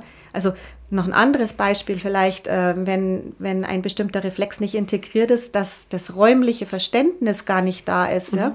Dass ich also beispielsweise, wenn ein Ball auf mich zukommt, gar nicht einordnen kann, wo befindet sich dieser Ball jetzt eigentlich gerade mhm. im Raum in Bezug auf mich, ja. Ähm, dann beispielsweise, keine Ahnung, äh, beim, was, was, spielen die denn in der Schule? Völkerball oder so, Ball ja? Die Schnur. Dann kommt, dann wird der Ball auf das Kind geschmissen, das, das Kind kann überhaupt nicht, ähm, ja, das kann, kann den Ball überhaupt nicht rechtzeitig sehen, das heißt, mhm. es kann ihn gar nicht fangen. Dann sagen die anderen Kinder, äh, du bist zu doof, ja, mhm. und äh, dann kriegt es eine Sechs, weil es mhm. äh, den Ball immer fallen mhm. lässt. Und dann, dann denkt sich das Kind, mein Gott, ich kann einfach, ich kann einfach nicht Sport. Genau, ja? ich bin unsportlich. Ich bin, ja, ich mhm. bin unsportlich, ich bin doof, mhm. ich kann es einfach nicht, ich kann es einfach nicht. Mhm. Ja? Genau. Ich bin nicht gut genug, ich bin doof. Ja. Und derweil ist es einfach nur so ein kleiner Reflex, den man auch wieder integrieren könnte und dann könnte das Kind ganz normal, äh, ja, genauso sportlich sein wie alle anderen. Das ist ernüchternd. Ja. Und vor also, allem dann kommen ja auch solche Glaubenssätze mit dazu. Ich bin unsportlich. Ja. Genau, sowas entsteht so, halt dann genau, auch. das entsteht. Genau. Und vor allem Kinder sind ja so gemein. Ja. So unfassbar gemein zueinander. Und sowas dann als erwachsener Mensch aufzuarbeiten, so, ich kann sehr wohl sportlich sein, das ist wirklich intensiv. Also da muss man tief eintauchen und viel ausprobieren und braucht, würde ich behaupten, auch gute Freunde oder tollen Partner, Partner, wo einen sagen, komm, probieren wir doch einfach mal, das Ganze bestimmt. Mhm. Also sich da wieder zack abzuholen. Und viel leichter wäre es halt als Kind. Genau. Dann wird es einfach gar nicht vorkommen. Genau. Und wenn ich eben einfach als, als Eltern schon mal das gehört habe, wenn ich, wenn ich bewusst bin, dann kann ich sowas vielleicht auch dann einfach schon vermeiden. Mhm. Ja, und ähm, das ist jetzt das, dass diese Reflexe eben schon während der äh, Schwangerschaft äh, sich ja entwickeln. Das genau, Thema wir sind Geburt ja immer noch in der Schwangerschaft. Noch, ja, jetzt kommt ja. das Thema Geburt dann. Ähm, also, um es ganz klar zu sagen, ich finde es wahnsinnig toll, was die Medizin heute alles kann, dass es die Möglichkeit gibt, Kaiserschnitte zu machen. Äh, sonst würde das ja, das eine oder andere äh, Baby nicht mehr leben oder die Mutter die nicht Mutter, mehr leben ja. oder eine Schwangerschaft gar nicht möglich sein oder, oder, oder. Also es gibt mit Sicherheit ganz, ganz viele berechtigte Gründe äh, für eine äh, Kaiserschnittgeburt. Aber was ich persönlich, bitte jetzt wirklich in meiner Welt, was ich persönlich wirklich schlimm finde, sind ähm, ja Kaiserschnitte, die einfach so geplant ja, werden. Weil es ähm, praktisch ist. Wir müssen ja bald in Urlaub. Habe ich mir mal so erzählen lassen. Ja. Ich, da, ich wusste nicht, was ich sagen soll. Mit einem Neugeborenen mag ich schon Also nicht ist, in Urlaub. es ist natürlich, es ist die Entscheidung von, von jedem Einzelnen und wie gesagt, ich Logisch. möchte auch niemanden verurteilen. Aber bei der Geburt, der, also der Vorgang, die Natur ist ja wirklich dieser wahnsinnig, äh, ja, es ist einfach ein Wunder. Die Natur hat eigentlich alles vorgesehen Mhm. und der Vorgang der Geburt hat halt einfach auch einen Grund, warum der genau so abläuft. Unter anderem einfach auch den, dass diese Reflexe ausgelöst werden, die wiederum wichtig sind für die folgende Entwicklung von dem Kind. Ja? Wenn jetzt eben diese natürliche Geburt, also dieses sich durch den Geburtskanal winden und der Druck drauf und, und, und, wenn das halt nicht stattfindet, dann fehlen bestimmte Impulse. Das heißt jetzt nicht, dass das alles schlimm ist. Das kann man auch, kann man auch Es wieder gibt ja äh, ganz nachholen. viele Da kann man auch was machen dagegen. Kaiserschnittkinder. Natürlich. Das Ja. steht dann nicht zur Diskussion. Aber, es sollte mir zumindest Erleben- bewusst Mhm. sein. Ja, es sollte mir bewusst sein, ich sollte es wissen und dann kann ich ja entscheiden. Genau. Es liegt ja jedem die Entscheidung inne und mitunter wird einem ja häufig auch die Entscheidung abgenommen, wenn man einfach. Ach, bei meiner Cousine, die durfte nicht, weil ähm, die hat so mit den Augen Probleme und da wäre ihr sonst die Hornhaut gerissen. Die durfte nicht im Presswehen reingehen. Durfte sie nicht. Genau, das Ja, sind einfach die geht's nicht. medizinischen Gründe. Das sind ja auch äh, toll und auch jeder andere Grund ist in Ordnung. Ja? Ich finde es Genau. nur, ich find's nur, mh, sage ich mal, schade, wenn ich, wenn ich nicht weiß oder wenn es mir nicht bewusst ist, was da vielleicht Ja. passiert oder was ich dann zumindest tun kann, Mhm. wenn es sich halt gar nicht vermeiden lässt oder wenn ich mich dafür entscheide, Mhm. aus was für Gründen auch immer, äh, dann gibt es ja auch trotzdem Möglichkeiten, äh, das nachzuholen. Mhm. Ne? Aber ich muss es halt wissen. Genau, das ist einfach dieses, ich muss es halt wissen. Es wird natürlich schwierig, wenn man sich auf eine natürliche Geburt vorbereitet und dann nach zwölf Stunden einen Notkaiserschnitt bekommt. Aber ja, vielleicht kann man sich trotzdem im Vorfeld mal so kurz einen Notfallplan machen. Was wäre, wenn? Genau. Und allein schon das, was wir jetzt mal angesprochen haben, ist ja ein mega Impuls, weil auf den Gedanken wäre ich nie gekommen, dass man da nachträglich noch was machen kann. Ich wäre halt zu meiner Osteopathin gegangen, aber das wäre es dann auch wieder gewesen. Also was, was kann man da konkret machen dann mit dem Kind? Also das Kaiserschnittkind, was auf die Welt gekommen ist, was macht man dann?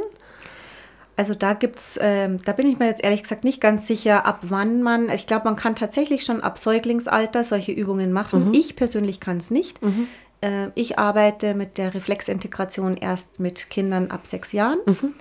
Ähm, und im Endeffekt läuft es dann so ab, das Kind kommt einmal im Monat, äh, es kriegt eine ganz bestimmte Übung, also das heißt, es wird getestet, ob ein bestimmter Reflex ähm, integriert ist oder eben nicht.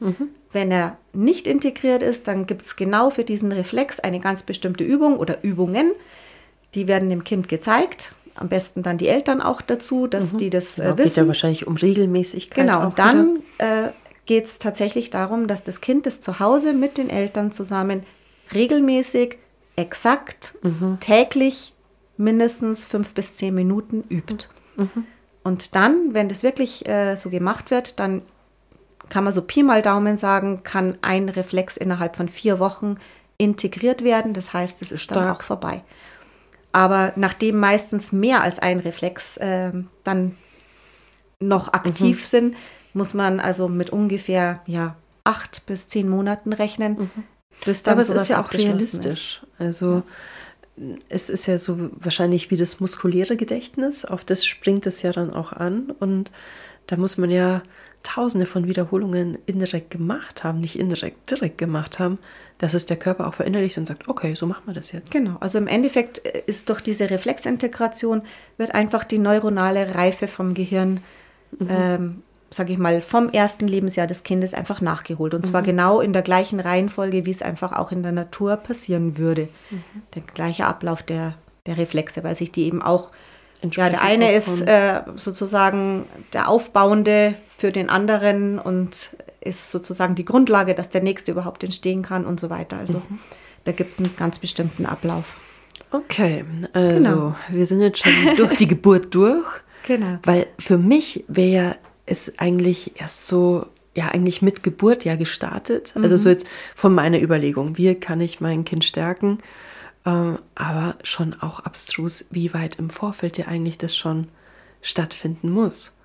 Also, Geburt haben wir geschafft. Idealerweise stattfinden kann. Okay. Also immer dazu sagen, äh, es ja. ist ja nie, es ist ja nie zu spät, um dann noch irgendwie was eben nachzuholen oder ähm, dann zu verändern. Ähm, aber im, sage ich jetzt mal, im Idealfall, klar wäre das vielleicht dieser Ablauf. Ne? Und Perfektion gibt es eh nicht. Genau. Also vor allem nicht mit Kindern und mit Leben und es geht einfach nicht. Ja. Naja, und genau, das heißt, jetzt haben wir schon die Geburt hinter uns. check, check. check. Ähm, ja, dann kommen wir ins erste Lebensjahr von dem, äh, von dem Baby. Und da ist es einfach ganz, ganz wichtig, und das ist mir auch wirklich ein Herzensanliegen, ähm, das Thema Bindung. Mhm. Da möchte ich jetzt aber auch gar nicht ganz so tief eingehen, aber so viel einfach, ähm, wenn ich mir überlege, wo meine Kinder klein waren, ähm, was wir auch, sage ich mal, unter uns Müttern teilweise noch für Diskussionen hatten bezüglich das Kind schreien lassen und so weiter. Uh. Ähm, bitte, bitte, bitte, bitte, ein Säugling, also wirklich ganz wichtig, ein Säug, und ich rede jetzt vom Säugling, ich rede jetzt nicht von einem Kleinkind, ähm, das ist natürlich wieder eine andere Sache, aber ein, ein Säugling ist einfach wirklich neuronal noch nicht in der Lage, gewisse Dinge zu lernen oder sich selbst zu regulieren. Sprich, wenn ein Säugling schreit, dann ist es die einzige Möglichkeit für ihn, kund zu tun, dass er ein Grundbedürfnis hat, sprich Hunger, Wärme, Pflege. Was gibt es noch?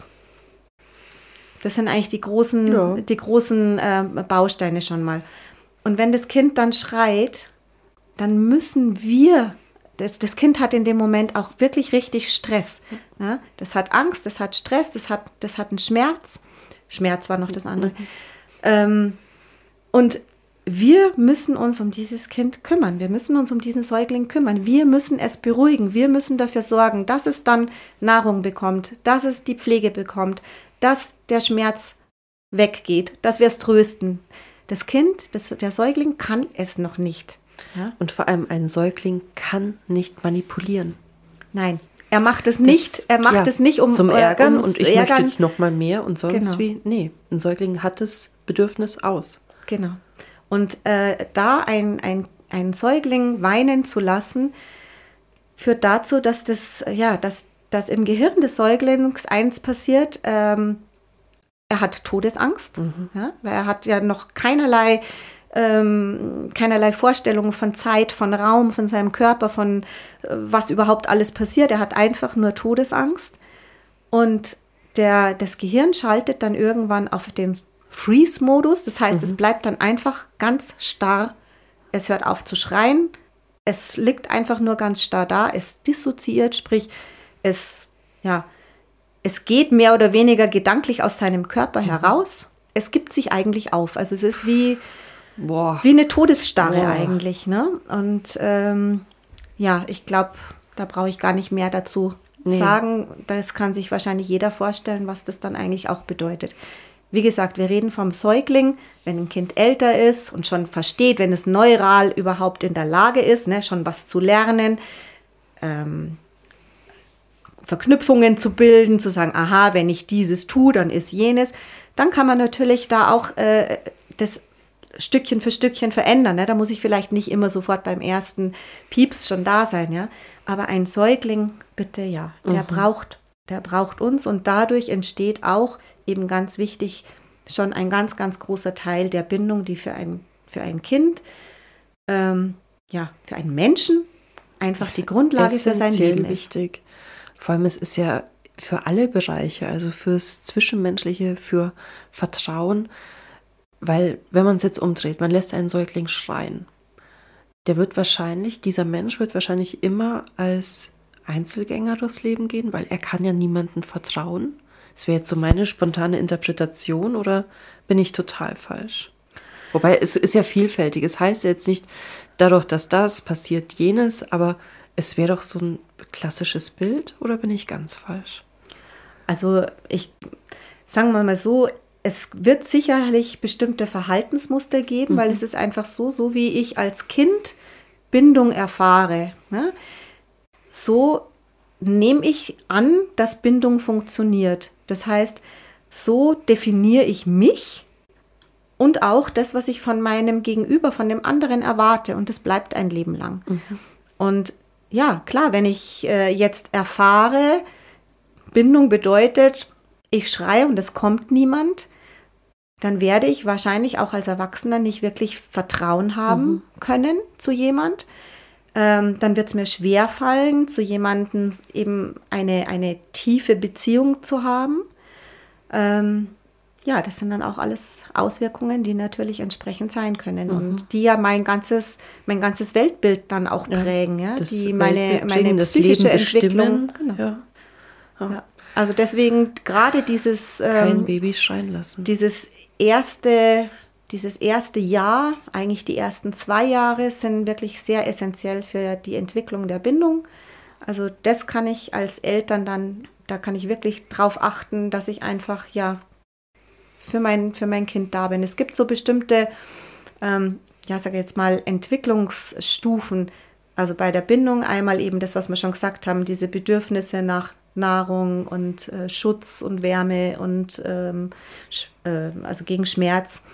Dann aber auch das Bedürfnis, sich eben zu entwickeln, also zu wachsen, mhm. sich zu entwickeln und dann aber auch wieder abzulösen. Auch das ist oft ein Thema, wo dann gerade Mütter manchmal auch wirklich ein Thema damit haben, mhm. eben hey, loslassen. Jetzt, genau, also mhm. das eine ist eben das sich darum kümmern, aber auch eben wieder das Loslassen. Das mhm. gehört zum Entwicklungsprozess dazu und hat nichts damit zu tun, äh, dass, dass mich das Kind plötzlich nicht mehr mag oder so. Also deswegen ist es oft, das war auch vorher schon eine Frage bei dir, natürlich macht es auch oft Sinn, nicht nur mit dem Kind äh, zu arbeiten, sondern dann auch mit den Eltern. Mhm. Ähm, und ja, also das, äh, dies, diesen Prozess einfach zuzulassen und auch dafür zu sorgen, dass sich alle, alle Sinne entwickeln können, dass ich also wirklich diese sensorische Reizung sozusagen zulasse, ja, mhm. also das heißt, dass, dass ich das Kind einfach entdecken lasse, ja, dass ich es erfahren lasse und nicht sofort sage, ah, nee, nee, nee, mhm. stopp, mhm. auf die Finger hauen, das, das, darfst du nicht, das, ne, das machst du mhm. nicht, das ist gefährlich, da bist du zu klein, da bist du, ne. Und man muss Sand essen. Also dabei sein, ja, es, hm. dabei sein ist unterstützen, ja, mhm. natürlich klar, Gefahren vermeiden. Also ja. äh, Sand essen, ja, Glassplitter, nein. nee, also natürlich Angst und Schmerz vermeiden, logisch. Ja, wobei aber ja auch trotzdem, wichtig, dass man weiß, huh, auf dem Ofen darf ich echt nicht fassen, weil heiß. Genau. Hm. Ja, wir kennen es ja selber. Ich glaube, jeder von uns hat schon mal auf den Ofen gelangt. Richtig. Ja, obwohl richtig. wir ganz oft gesagt haben. Aber man muss es erfahren. Das ist einfach so dieses, und solange man hier nicht mit dem Hubschrauber abgeholt werden muss, sondern nur das kleine Brandbläschen am Finger hat, auch nicht schön, aber lehrreich, weil das macht man einfach nicht mehr. Genau.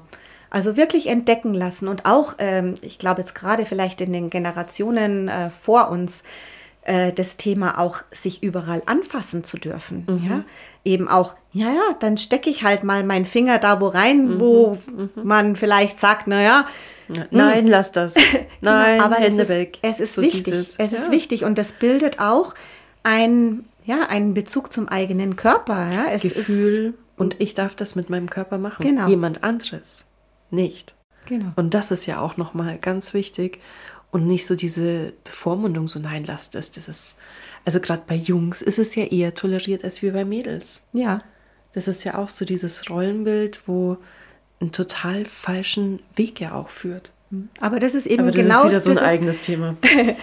aber das gehört eben einfach alles zur Entwicklung dazu, mhm. ja, den Körper zu entdecken, die Funktionen zu entdecken, neugierig sein zu dürfen und dabei auch tatsächlich eben unterstützt zu werden von den Eltern, ja, eben vermittelt zu bekommen, hey, das ist okay, was mhm. du da tust. Ja? Und wenn du drüber reden willst, ich höre dir zu. Genau, das kommt ich natürlich erst ein bisschen nicht, später. Nicht aus und sonst wie. Genau. Aber, ja. Aber äh, das sind einfach so diese, ja, diese wirklich Bedürfnisse ähm, so in, in, in dem ersten Jahr, sage mhm. ich jetzt mal, mhm. ja, oder in den ersten zwei Jahren. Mhm. Und das einfach wirklich für, begleitend fördern, sage ich mhm. jetzt mal. Ja? Zulassen und, und, und dabei sein. Ja, und ähm, vielleicht auch noch ein, ein, ähm, ein Thema, wo Bindung auch noch äh, mal ein Thema, ein wichtiges ist, ist dann eben die Pubertät. Mhm. Da kann man auch nochmal, also da öffnen sich mal nochmal alle neuronalen Verknüpfungen so, ja, also das heißt, da kann man nochmal was verändern, da kann man nochmal äh, was ein bisschen, ähm, ja, dazu lernen mhm. sozusagen. Mhm. Und da auch nochmal vielleicht den, ja, ein, ein hm, möchte ich aufs Buffet auch dazu legen, ein, ein Kind in der Pubertät hat die gleichen emotionalen Bedürfnisse wie ein Säugling.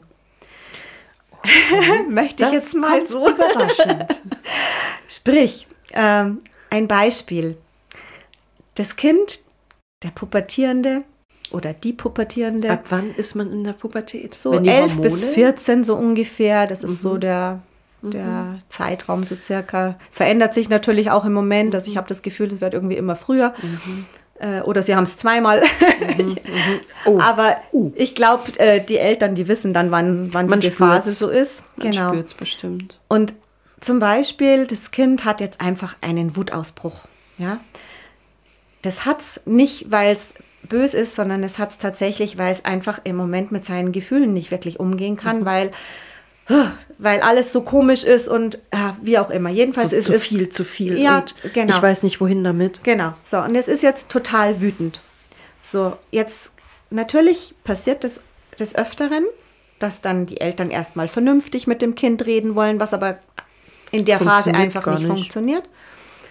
Und dann kommt es meistens oder sehr oft, vielleicht äh, kennt der eine oder andere auch die Situation, kommt es dann dazu, dass äh, ja die Mutter oder der Vater dann sagen, so, jetzt reicht's, jetzt geh auf dein Zimmer, spinn oh. dich aus, ja, und wenn es wieder normal bist, wenn du dich wieder beruhigt hast, dann kannst du wieder runterkommen. Wir sperren dich und deine Gefühle weg, komm mal selber damit klar. So genau. dieses, wow, ouch. Ist mit Sicherheit erstmal nicht böse von den Eltern Nein, gemeint, man ist ja auch überfordert, aber es ist so, Kattel das mit dir selber aus. Genau, also im Endeffekt ist es wie der Säugling, mhm. also dieser pubertierende Mensch, hat die gleiche Not wie der Säugling, der schreit. Mhm. Ja.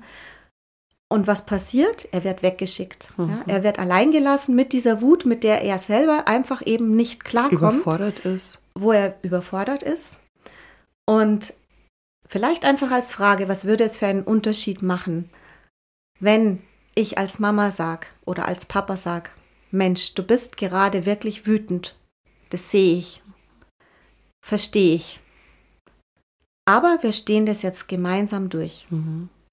Und sich einfach nur mit ins Zimmer setzen, das Kind spinnen lassen, wie auch immer, mhm. aber einfach da sein, es nicht wegzuschicken. Ja.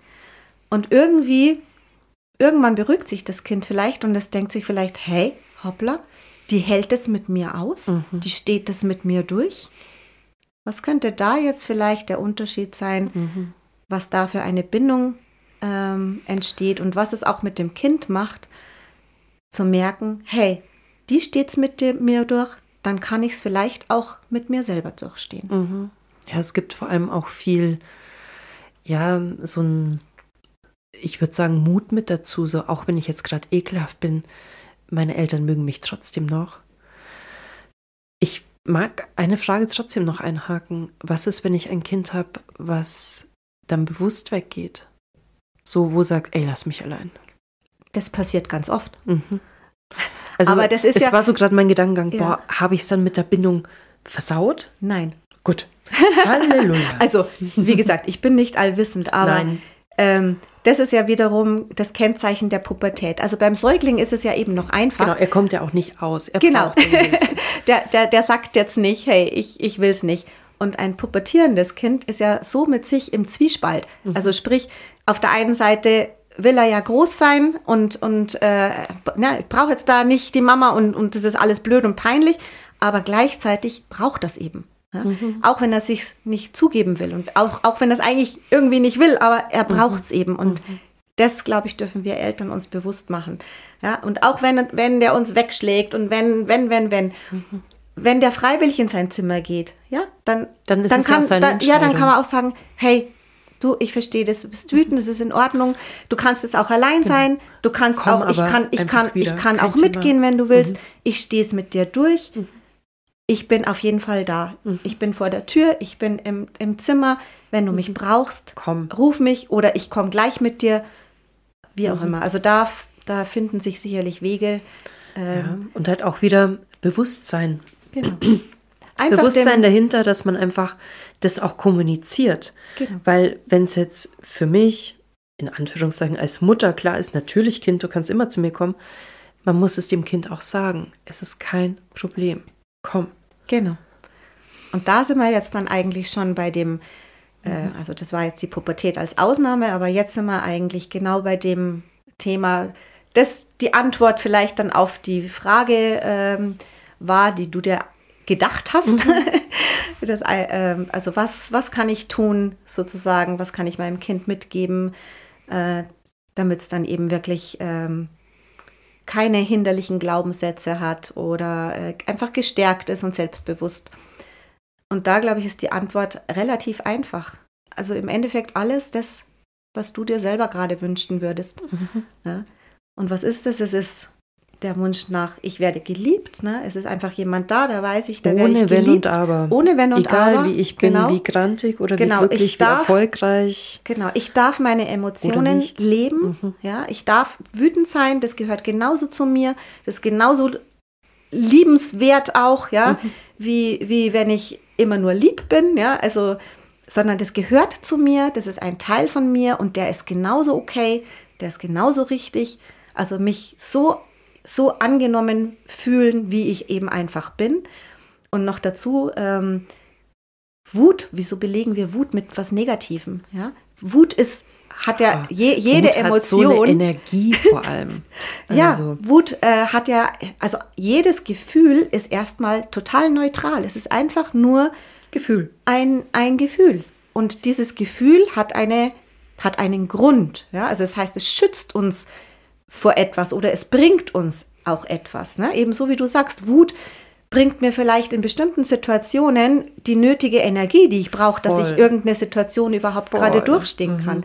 Und so ist es mit jeder Emotion. Ja? Das heißt, dass wir belegen es einfach nur mit dem ja, mit der negativ. Bezeichnung negativ mhm. oder positiv. Aber das Gefühl selber ist weder negativ noch positiv, mhm.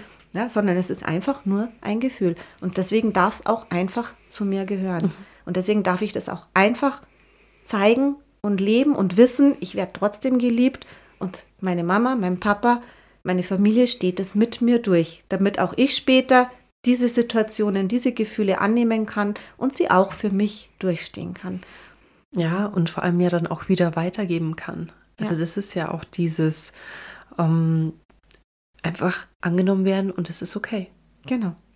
Dann was wünsche ich mir noch? Ich mhm. wünsche mir, dass ich, dass ich gesehen werde, mhm. ja, dass ich wahrgenommen werde, dass ich wertgeschätzt werde, dass man mir zuhört. Mhm. Ja, Wichtig. Dass, dass, dass ich ernst genommen werde, dass meine, ja, dass ich unterstützt werde, dass wenn ich, wenn ich daherkomme und ich habe eine tolle Idee, ja, auch wenn mein Gegenüber vielleicht meint, oh, mhm. oder die, die Erfahrungen des Gegenüber vielleicht sagen, naja, das wird ja sowieso nichts. Warum wieder. muss ich, ja, mhm. nein, bestärken, sagen, ja. boah, geil, du cool. willst Fußball-Champion mhm. werden? Ja, finde ja. ich super. Was hey, macht man? Genau. Ah, wir, brauchen, wir brauchen neue Fußballschuhe. ja, einfach unterstützen. Ja. Ich meine, wenn es dann irgendwann nicht mehr so ist, es ist dann so egal, aber einfach egal. Träume ja. unterstützen. Genau. Leidenschaften und auch sagen, entwickeln. Ja, klar, wir können das einfach probieren. Genau. Es ist ja nicht, dass man jetzt sagt, du musst zum FC Bayern oder sonst wie, sondern okay, du willst Fußballprofi werden, dann solltest du mal Fußball spielen. Zum Beispiel. Wäre so, dann vielleicht. So Basics, genau. So fangen wir doch mal an. Und dann schauen wir weiter. Und weiter, weiter, weiter. Genau. Und wenn es dann gut ist, dann ist es auch wieder gut. Ja. Und zuhören. Also mhm. ähm, zuhören, sich zu 100 Prozent, ja, das ist was, was wir wirklich oft schon ein bisschen verlernt haben äh, in unserer Multitasking-Zeit wirklich mal mhm. uns mit einer Sache beschäftigen. Und mhm. wenn es eben gerade das Zuhören ist, was mein Kind erzählt. Mhm. Und zwar zu 100 Prozent da sein, zuhören, nicht nachfragen. schauen. Genau. Puh. Ja. Mhm. Gibt es auch eine ganz, Und, ganz tolle Übung, die man da machen kann. Ja. Ja. Das mussten wir auch in der Ausbildung machen. Mhm. Wir hatten ähm, zwei Minuten, nee, ich glaube, es waren sogar fünf Minuten, es war ganz schrecklich fünf Minuten. Wir hatten einen Partner, wir kannten den vorher mhm. nicht und ähm, der eine hatte die Aufgabe, etwas von seinem Leben dem anderen zu erzählen, was ihn irgendwie schon, also jetzt vielleicht nicht das Weltthema, aber mhm. was ihn schon irgendwie emotional entweder freut oder belastet, mhm. egal, ähm, sollte er dem anderen erzählen und der fünf andere Minuten? fünf Minuten. Und der andere sollte fünf Minuten lang nicht wirklich zuhören. Mhm. Ans Handy gehen und so, mm, ja, ja, mm. Zuhören. Schrecklich. Es ist ganz schwierig. Vor allem ja auch keine Fragen zu stellen. Ja. Also für den, der sozusagen nicht zuhören, wir wussten ja die Übung, es mhm. ist uns wirklich auch schwer gefallen, aber für den, der erzählt hat, ganz schlimm. Mhm. Also du, fünf Minuten du fühlst dich sowas von, hä? Nicht gesehen, sowas mhm. von nicht wertgeschätzt. Ach so, der wo zuhört. Nein, der, der, der erzählt, fühlt mhm. sich so. Okay. Ja. Ach so, und der, also ich glaube, ich habe es falsch verstanden. Also der, wo erzählt, erzählt fünf Minuten und der andere hört nicht zu. Richtig. Okay. Genau. Gut, dass wir nochmal drüber und gesprochen diese, haben. Und diese fünf Minuten, Boah. die sind eine Ewigkeit. Das ist ja viel. Und eigentlich hat man bereits nach 20 Sekunden keinen Bock mehr, mhm. überhaupt irgendwie was weiter zu erzählen. Und irgendwann sind wir dann auch dazu übergegangen, dann einfach irgendwie zu sagen, ja, und, und Spinat ist grün und so. Also, ja, weil uns ja eh keiner nee, zugehört hat. Es hört einem keiner zu und man kann es auch wozu erzähle ich denn? Man verliert, denke ich, auch den Faden. Ja. Wenn man sich denkt, okay, äh, was passiert denn jetzt hier? Genau. Viel schlimmer wäre es ja, wenn man diese Übung nicht wüsste, was passiert jetzt. Dann wäre man ja doppelt irritiert. Genau. Aber oh. wir haben dann die gleiche Übung wiederholt, die gleiche mhm. Konstellation. Mhm. Und jetzt sollte der andere aber zuhören, mhm. Fragen stellen, interessiert sein. Mhm. Wir ja, waren klar. nach fünf Minuten noch nicht mal irgendwie bei, mhm. beim Drittel von der Geschichte mhm. angelangt. Ne? Also ja. die Zeit ist so schnell vergangen und das war so schön. Mhm. Aber wie oft passiert uns das im ja. Alltag, dass wir zwar so tun, als würden wir zuhören, gleichzeitig aber schon den Gedanken, ah, okay, ich muss aber noch die Waschmaschine, ich muss mhm. noch, ah, den Termin habe ich nachher noch, da muss ich noch hin. Mhm. Und die Kinder merken das und mhm. ja, es ist eigentlich nicht verwundert, nicht verwunderlich, warum uns die Kinder dann irgendwann vielleicht einfach auch nichts mehr erzählen wollen. Ja, weil warum? Mir wird eh nicht zugehört. Genau. Puh. Also zuhören, ganz, zuhören. ganz wichtig. Mhm. Fragen stellen, Fragen auch stellen, äh, ob man es richtig verstanden hat. Mhm. Ganz viel ja, Probleme und Themen kommen da einfach durch Missverständnisse. Ja. Weil wenn ich von etwas rede, heißt es noch lang nicht, äh, dass mein Gegenüber genau das Gleiche meint. Genau. Ja? Also äh, da wirklich nachfragen und zwar so lange nachfragen, bis es wirklich klar ist, dass beide auf dem gleichen äh, Niveau sind, also dass beide wirklich das Gleiche meinen. Mhm. Ja? Ähm, oder auch Kommunikation generell. Ja? Was kann ich da für mein Kind tun? Wenn ich, also wenn, wenn ich mir manchmal Kommunikation anschaue oder anhöre, dann ist es oft wie ein Boxkampf. Ne? So ein Du räumst dein Zimmer auf. Der andere. Nein, mag ich nicht. Der andere. Doch, das machst du jetzt. Habe ich aber kein Buch. Dann geh jetzt in dein Zimmer. Dann, ne? also es geht mhm. Schlag auf Schlag mhm. auf Schlag auf Schlag und da einfach auch mal zu sagen, ich baue mal einen Puffer ein. Mhm. Ja? Einfach mal einen kurzen Moment, wo es nicht sofort zu diesem Schlagabtausch kommt. Ne? So, keine Ahnung. Bau, ja, jetzt ist genau andersrum natürlich. Äh, aber mal angenommen, mir würde jetzt jemand sagen, räum dein Zimmer auf, mhm. ne? Dann würde ich sagen, ah, ja, das ist eigentlich ein guter Gedanke. Mhm. Kurze Pause. So, jetzt haben beide mal die Zeit, nochmal drüber nachzudenken. Einmal kurz, zu atmen. Ja? Und dann vielleicht anders zu reagieren, als sofort in die, ja, in diese Kampfhaltung. In, in, diese Abwehrhaltung mhm. zu gehen. Ja? Sondern plötzlich vielleicht offener zu sein für das, ja, und dann vielleicht den Nutzen rausstellen. Mensch, wäre doch super. Mhm. Genau. Dann auch noch ein ganz tolles, ähm, äh, ein, ein toller, nicht Trick möchte ich nicht sagen, aber wichtig, dein Kind wirklich zu verstehen. Mal die zu schauen, was Sprache ist es denn? zu sprechen. So ja, also einmal, einmal die gleiche Sprache zu sprechen. Ähm, auch zu schauen, was für ein Typ ist denn eigentlich mein mhm. Kind. Also da gibt es auch ganz tolle, ähm, ja, gibt es auch tolle Lektüre natürlich drüber und im, äh, im, im, Coaching kann es auch sein, dass wir darüber sprechen. Ähm, zum Beispiel, ja, wenn ich, also es gibt ja bestimmte, wie ich meine Welt wahrnehme. Mhm. Ja, damit habe ich bestimmte Sinne. Ja, also ich kann das hören, ich kann sehen, ich kann riechen, fühlen, wie auch immer. Jeder Mensch hat natürlich alles, aber es gibt bei jedem Menschen so einen vorrangigen Sinn. Ne? Also das heißt, es gibt visuelle Menschen, ähm, es gibt zum Beispiel kinästhetische Menschen, auditive Menschen, wie auch immer. Ja? Also das heißt, da ist einfach dieses Sinnesorgan, das das als erstes anspringt.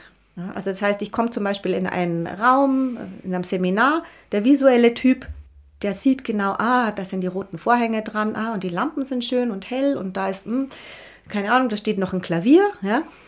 Der auditive wird als erstes, oh, das ist ganz schön laut hier herin, mhm. wie viele Menschen reden da, ja, und boah, da ist noch irgendwie, da höre ich draußen äh, das Auto vorbeifahren. Ne? Der kinästhetische Typ, der kommt rein und sagt erstmal, der fühlt erstmal, sagt, ah, was ist denn da für eine Stimmung herinnen? Mhm. Fühlt sich denn das an, ja? Und entsprechend kommunizieren diese unterschiedlichen Typen auch unterschiedlich. Ja? Also ein, ein Kinesthet, ähm, der redet wesentlich langsamer in der Regel, weil das, was er sagt, auch einfach, das muss er auch fühlen. Oft langt er sich dann auch vielleicht so an den Pulli, der meistens eher bequem ist ähm, als, äh, ne? also der muss fühlen. Während so ein visueller Typ, der redet halt einfach gleich drauf los und blablabla, kommt aber vielleicht da nicht so ganz bei dem Kinestheten dann an. Ja? Gar nicht. Also das mich eine sozusagen, ist zu schnell, das andere ist zu langsam. Genau, also mich eine total einfach auf unterschiedliche mein, Wahrnehmung ja auch. Ja. Wenn man die fragt, wie fandest du das Seminar, wird man zwei total unterschiedliche Meinungen bekommen. Genau. Weil das eine ist halt die Stimmung und das andere, boah, Mensch, das war ja super visuell aufbereitet, toll, toll, toll, toll, toll. Genau. Und was die Referentin anhatte, Mensch.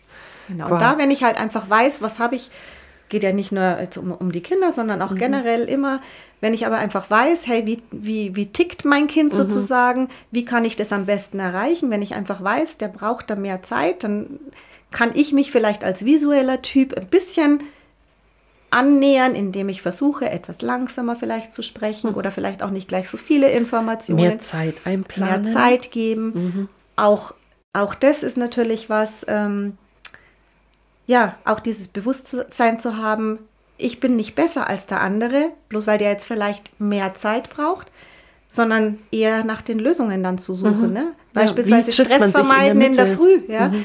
Wenn ich als visueller Typ einfach weiß, ich brauche zwei Minuten, dann bin ich fertig und dann kann ich gehen, äh, kann ich das nicht unbedingt von meinem Kind erwarten. Mhm. Ja? Wenn das jetzt beispielsweise eben ein, ein kinästhetischer Typ ist, dann braucht er einfach Zeit. Ja, dann kann ich sagen, gut, dann äh, stehen wir eine Stunde früher auf. Mhm. Ja? ja, braucht man einfach. Ist halt einfach Zeit. so. Und dann ist es genauso mhm. okay und genauso richtig, eben wie wenn ich in zwei Minuten fertig bin. Mhm. Ja, und das gibt auch dem ja. Kind eben das Gefühl, hey, ich, ich bin okay, mhm. ich bin okay, das, das ist in Ordnung, schon. wenn ich halt einfach länger brauche. Ist mhm. halt so. Also es sind lauter so Kleinigkeiten, die aber echt eine enorme Wirkung haben. Absolut. Und eigentlich die Quintessenz ist immer, seinen Gegenüber wahrzunehmen und anzunehmen so ganz, ganz runtergedroschen eigentlich, dass man sagt, okay, du hast dieses Bedürfnis, sei es jetzt das Baby, wo weint oder der Teenie, wo wütend ist oder das Kind, wo hilflos sagt, ich weiß nicht, was ich tun soll, dass man sagt, okay, komm, jetzt schauen wir mal, wie geht's dir denn gerade und wie hole ich dich da raus? Sollen wir zusammen eine Lösung finden? Möchtest du überhaupt eine Lösung haben? Das ist ja auch so dieses, was ich ganz wichtig auch so überhaupt in Gesprächen finde. Soll ich dir zuhören? Soll ich dich trösten? Soll ich mit dir zusammen eine Lösung finden? So, was brauchst du denn gerade? Mhm. Dass der andere eine Wahl hat, weil ganz viele Menschen sind ja immer, ah, du hast das Problem, und das ist mir auch schon mal, und dann machst du das und dann gehst du noch in die Apotheke und blablabla. Mhm. Ey, ich wollte es dir doch nur erzählen. Genau. Und das ist so ernüchternd, dass, ja, aber es ist halt auch, wie man es gelernt hat. Mhm. Wenn die eigene Mutter immer so mit einem gesprochen hat, dann kann man es ja auch gar nicht anders. Dann kommt man gar nicht auf die Idee, soll ich dich trösten? Ja, Woher? und es ist ja auch gut gemeint. Ja. Es ist ja immer gut gemeint. Das ist äh, aber ganz schlimm. Gut gemeint. Oh genau. Gott, aber da gibt es auch so ein schönes ähm, Bild jetzt. Ne? Beispielsweise, das Kind ist in seinem Zimmer und äh, kommt dann raus, ist total weint und hat Angst und sagt, mhm. Mensch, bei mir ist ein Monster im Zimmer. Mhm. Ja? Da ist doch kein Monster. Genau, wenn ich jetzt als Eltern sage, ach Quatsch, ach. Monster gibt's nicht, mhm. geh wieder ins Bett, ne? alles gut, ich bin ja da, also ne? Monster gibt's mhm. nicht. Ja, dann heißt es für das Kind, okay, mein Problem ist wird eigentlich Problem. nicht wahrgenommen, mhm. okay, äh, ich bin eigentlich blöd, weil, okay, Monster gibt es nicht, müsste ich ja eigentlich vielleicht wissen. Aber es wird trotzdem im Bett liegen und Angst haben ja. und, äh, und nicht gelöst haben. haben. Und alleine Angst haben, genau. Mhm. Wenn ich jetzt aber sage, boah, also erstmal Verständnis haben, erstmal nachfragen. Boah, echt? Mhm. Monster? ja, wie schaut denn das aus? Ja. ja. das hat so ganz große Augen leuchten. So, echt mhm. jetzt? jetzt ja, und wo ist es denn? Ja, im Schrank. Und dann fragen, ja, sollen wir mal gemeinsam nachschauen? Unbedingt. Gemeinsam. Ja. Sollen wir gemeinsam nachschauen? Also mhm. Also sprich, gemeinsam eine Lösung. Echt, ja, aber ich habe Angst. Ja, komm, soll ich, ich mitgehen? Ja. Soll ich mitgehen? Ja. Mhm. Und dann, komm, jetzt mach mal den Schrank auf, ich bin da. Ja. Mhm. Boah, schau, ist kein Monster da. Ja, aber vielleicht hat sie es woanders versteckt. Ja, schau mal, unterm Bett weiter. noch. Ja. Aber das hat also, eine ganz andere wär, Dynamik. Ja, genau. Da wäre ich wahrgenommen. Da heißt, hey, was hat das Kind gelernt? Ich, boah, ja, ich kann zu meinen, zu meinen Eltern kommen. Die nehmen meine, meine Ängste wahr. Die, die lassen mich nicht allein. Aber ich finde gemeinsam die Lösung. Genau. Ja? Und wir kaufen ein Anti-Monster-Spray morgen. Zum Beispiel. Ganz wichtig. Ganz wichtig. Monster weg. Ja, und das sind solche Kleinigkeiten, die einfach, ja, die es aber eben ausmachen, mhm. wie die Beziehung zu meinem Kind ist, was ich meinem Kind vermittel, wo ich es eben stärken kann, wo ich sagen kann, ja, wow, cool, echt, ist es so, komm, gemeinsam Lösung mhm. finden, lösungsorientiert denken, ja, und ähm, das gibt Selbstvertrauen und das gibt Stärke und das gibt Mut und das gibt im Endeffekt dann auch die Leichtigkeit mhm. im Leben. Die einzige Schwierigkeit ist natürlich, beide Eltern sind berufstätig, hatten einen super stressigen Tag. Es ist Donnerstagabend, es waren zehn Meetings und dann sagt das Kind, ich habe ein Monster im Schrank. Und man denkt sich nur, ey Kind, ich kann nicht mehr. Dann die Motivation zu finden und zu sagen, okay, wir suchen jetzt zusammen das Monster. Es gibt vielleicht auch andere Möglichkeiten ja. zu sagen, echt, Monster drin. Komm, wir bleiben Boah, auf der Couch. Genau. genau. Weißt du was?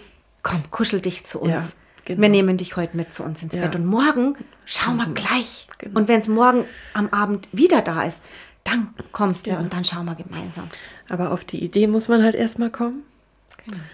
Und die Motivation zu haben und dass man sein Kind auch so lieb hat, dass man immer kindorientiert handelt und nicht in einen falschen Egoismus, würde ich jetzt gern sagen, weil es mir nicht besser einfällt. Man hat ja als Eltern einfach die Verantwortung für sein Kind. Also muss man sich eigentlich immer irgendwo zurücknehmen. Aber wir sind ja auch nur Menschen. Und wir sind auch nur Und Menschen. es geht ja auch gar nicht, wie gesagt, es geht sowieso nicht um Anklagen oder um das ist falsch, sondern es geht da einfach jetzt um um Impulse zu mhm. setzen, mhm. um Möglichkeiten mal aufzuzeigen, um was aufs Buffet zu legen, ja. wo jeder sagen kann, oh Mensch, das ist eine mhm. gute Idee und hey, ich bin auch nur Mensch und ich mache auch mal was falsch ja. und das ist auch in Ordnung, auch wenn ich als Mama oder als Papa mal nicht total super mhm. äh, perfekt Mama-mäßig äh, reagiere oder mhm. was. Das ist in Ordnung, ja. ja. Aber halt nicht immer. Also, genau. ja, also ich, mich trotzdem versuchen, so gut ich eben kann, ne? also mein, mein Bestes zu geben. Das ist beispielsweise auch, was ich mit dem Kind am Anfang bespreche. Wir machen einen Deal mhm. beim Coaching. Ja? Mhm. Also erstens brauche ich das Ja und zweitens muss ich, äh, muss ich dann sagen, hey, ich gebe das Beste, damit ich dir helfen kann und du machst auch das Beste so gut, wie du es kannst. Ja? Und wenn, wenn das gegeben ist, dass jeder versucht, das Beste zu machen, dann läuft der Spaß dann auch. Und dann ist es in Ordnung. Ich würde es so als Satz zusammenfassen. Bestes Wissen und Gewissen. Weil manchmal weiß man es einfach noch nicht besser, aber auch die Motivation zu haben, sich weiterzuentwickeln. Das ist doch ein schönes. Schlusswort. Besser hätten wir es nicht machen können, Monika. Vielen Dank für deine Impulse. Es ist eine richtig lange Folge geworden. Ja. Aber es ist auch ein richtig wichtiges Thema und wir haben ja eigentlich auch so viel nur oberflächlich angekratzt, aber gleichzeitig, ich glaube, dass wir wirklich ein gutes über sich hinauswachsen können. Gute Impulse. Vielen, vielen Dank. Danke, dass ich da sein durfte. Immer wieder gerne. Ist mir ein Herzensanliegen und deswegen finde ich das sehr, sehr schön, dass ich diese Möglichkeit hier hatte mit dir. Unbedingt. Danke dir. Danke dir. Das war Outgrow Yourself von und mit Theresa heute. Ich hoffe, es hat dir gut getan. Bei Fragen einfach fragen. Bei Anliegen erst recht. Und bei Kritik Kritik ist nie verkehrt, aber vergiss einfach nicht, dass du mit einem sehr sensiblen Wesen hier schreibst. Vielen Dank für deine Zeit, vielen Dank fürs Zuhören und jetzt lass es dir richtig gut gehen.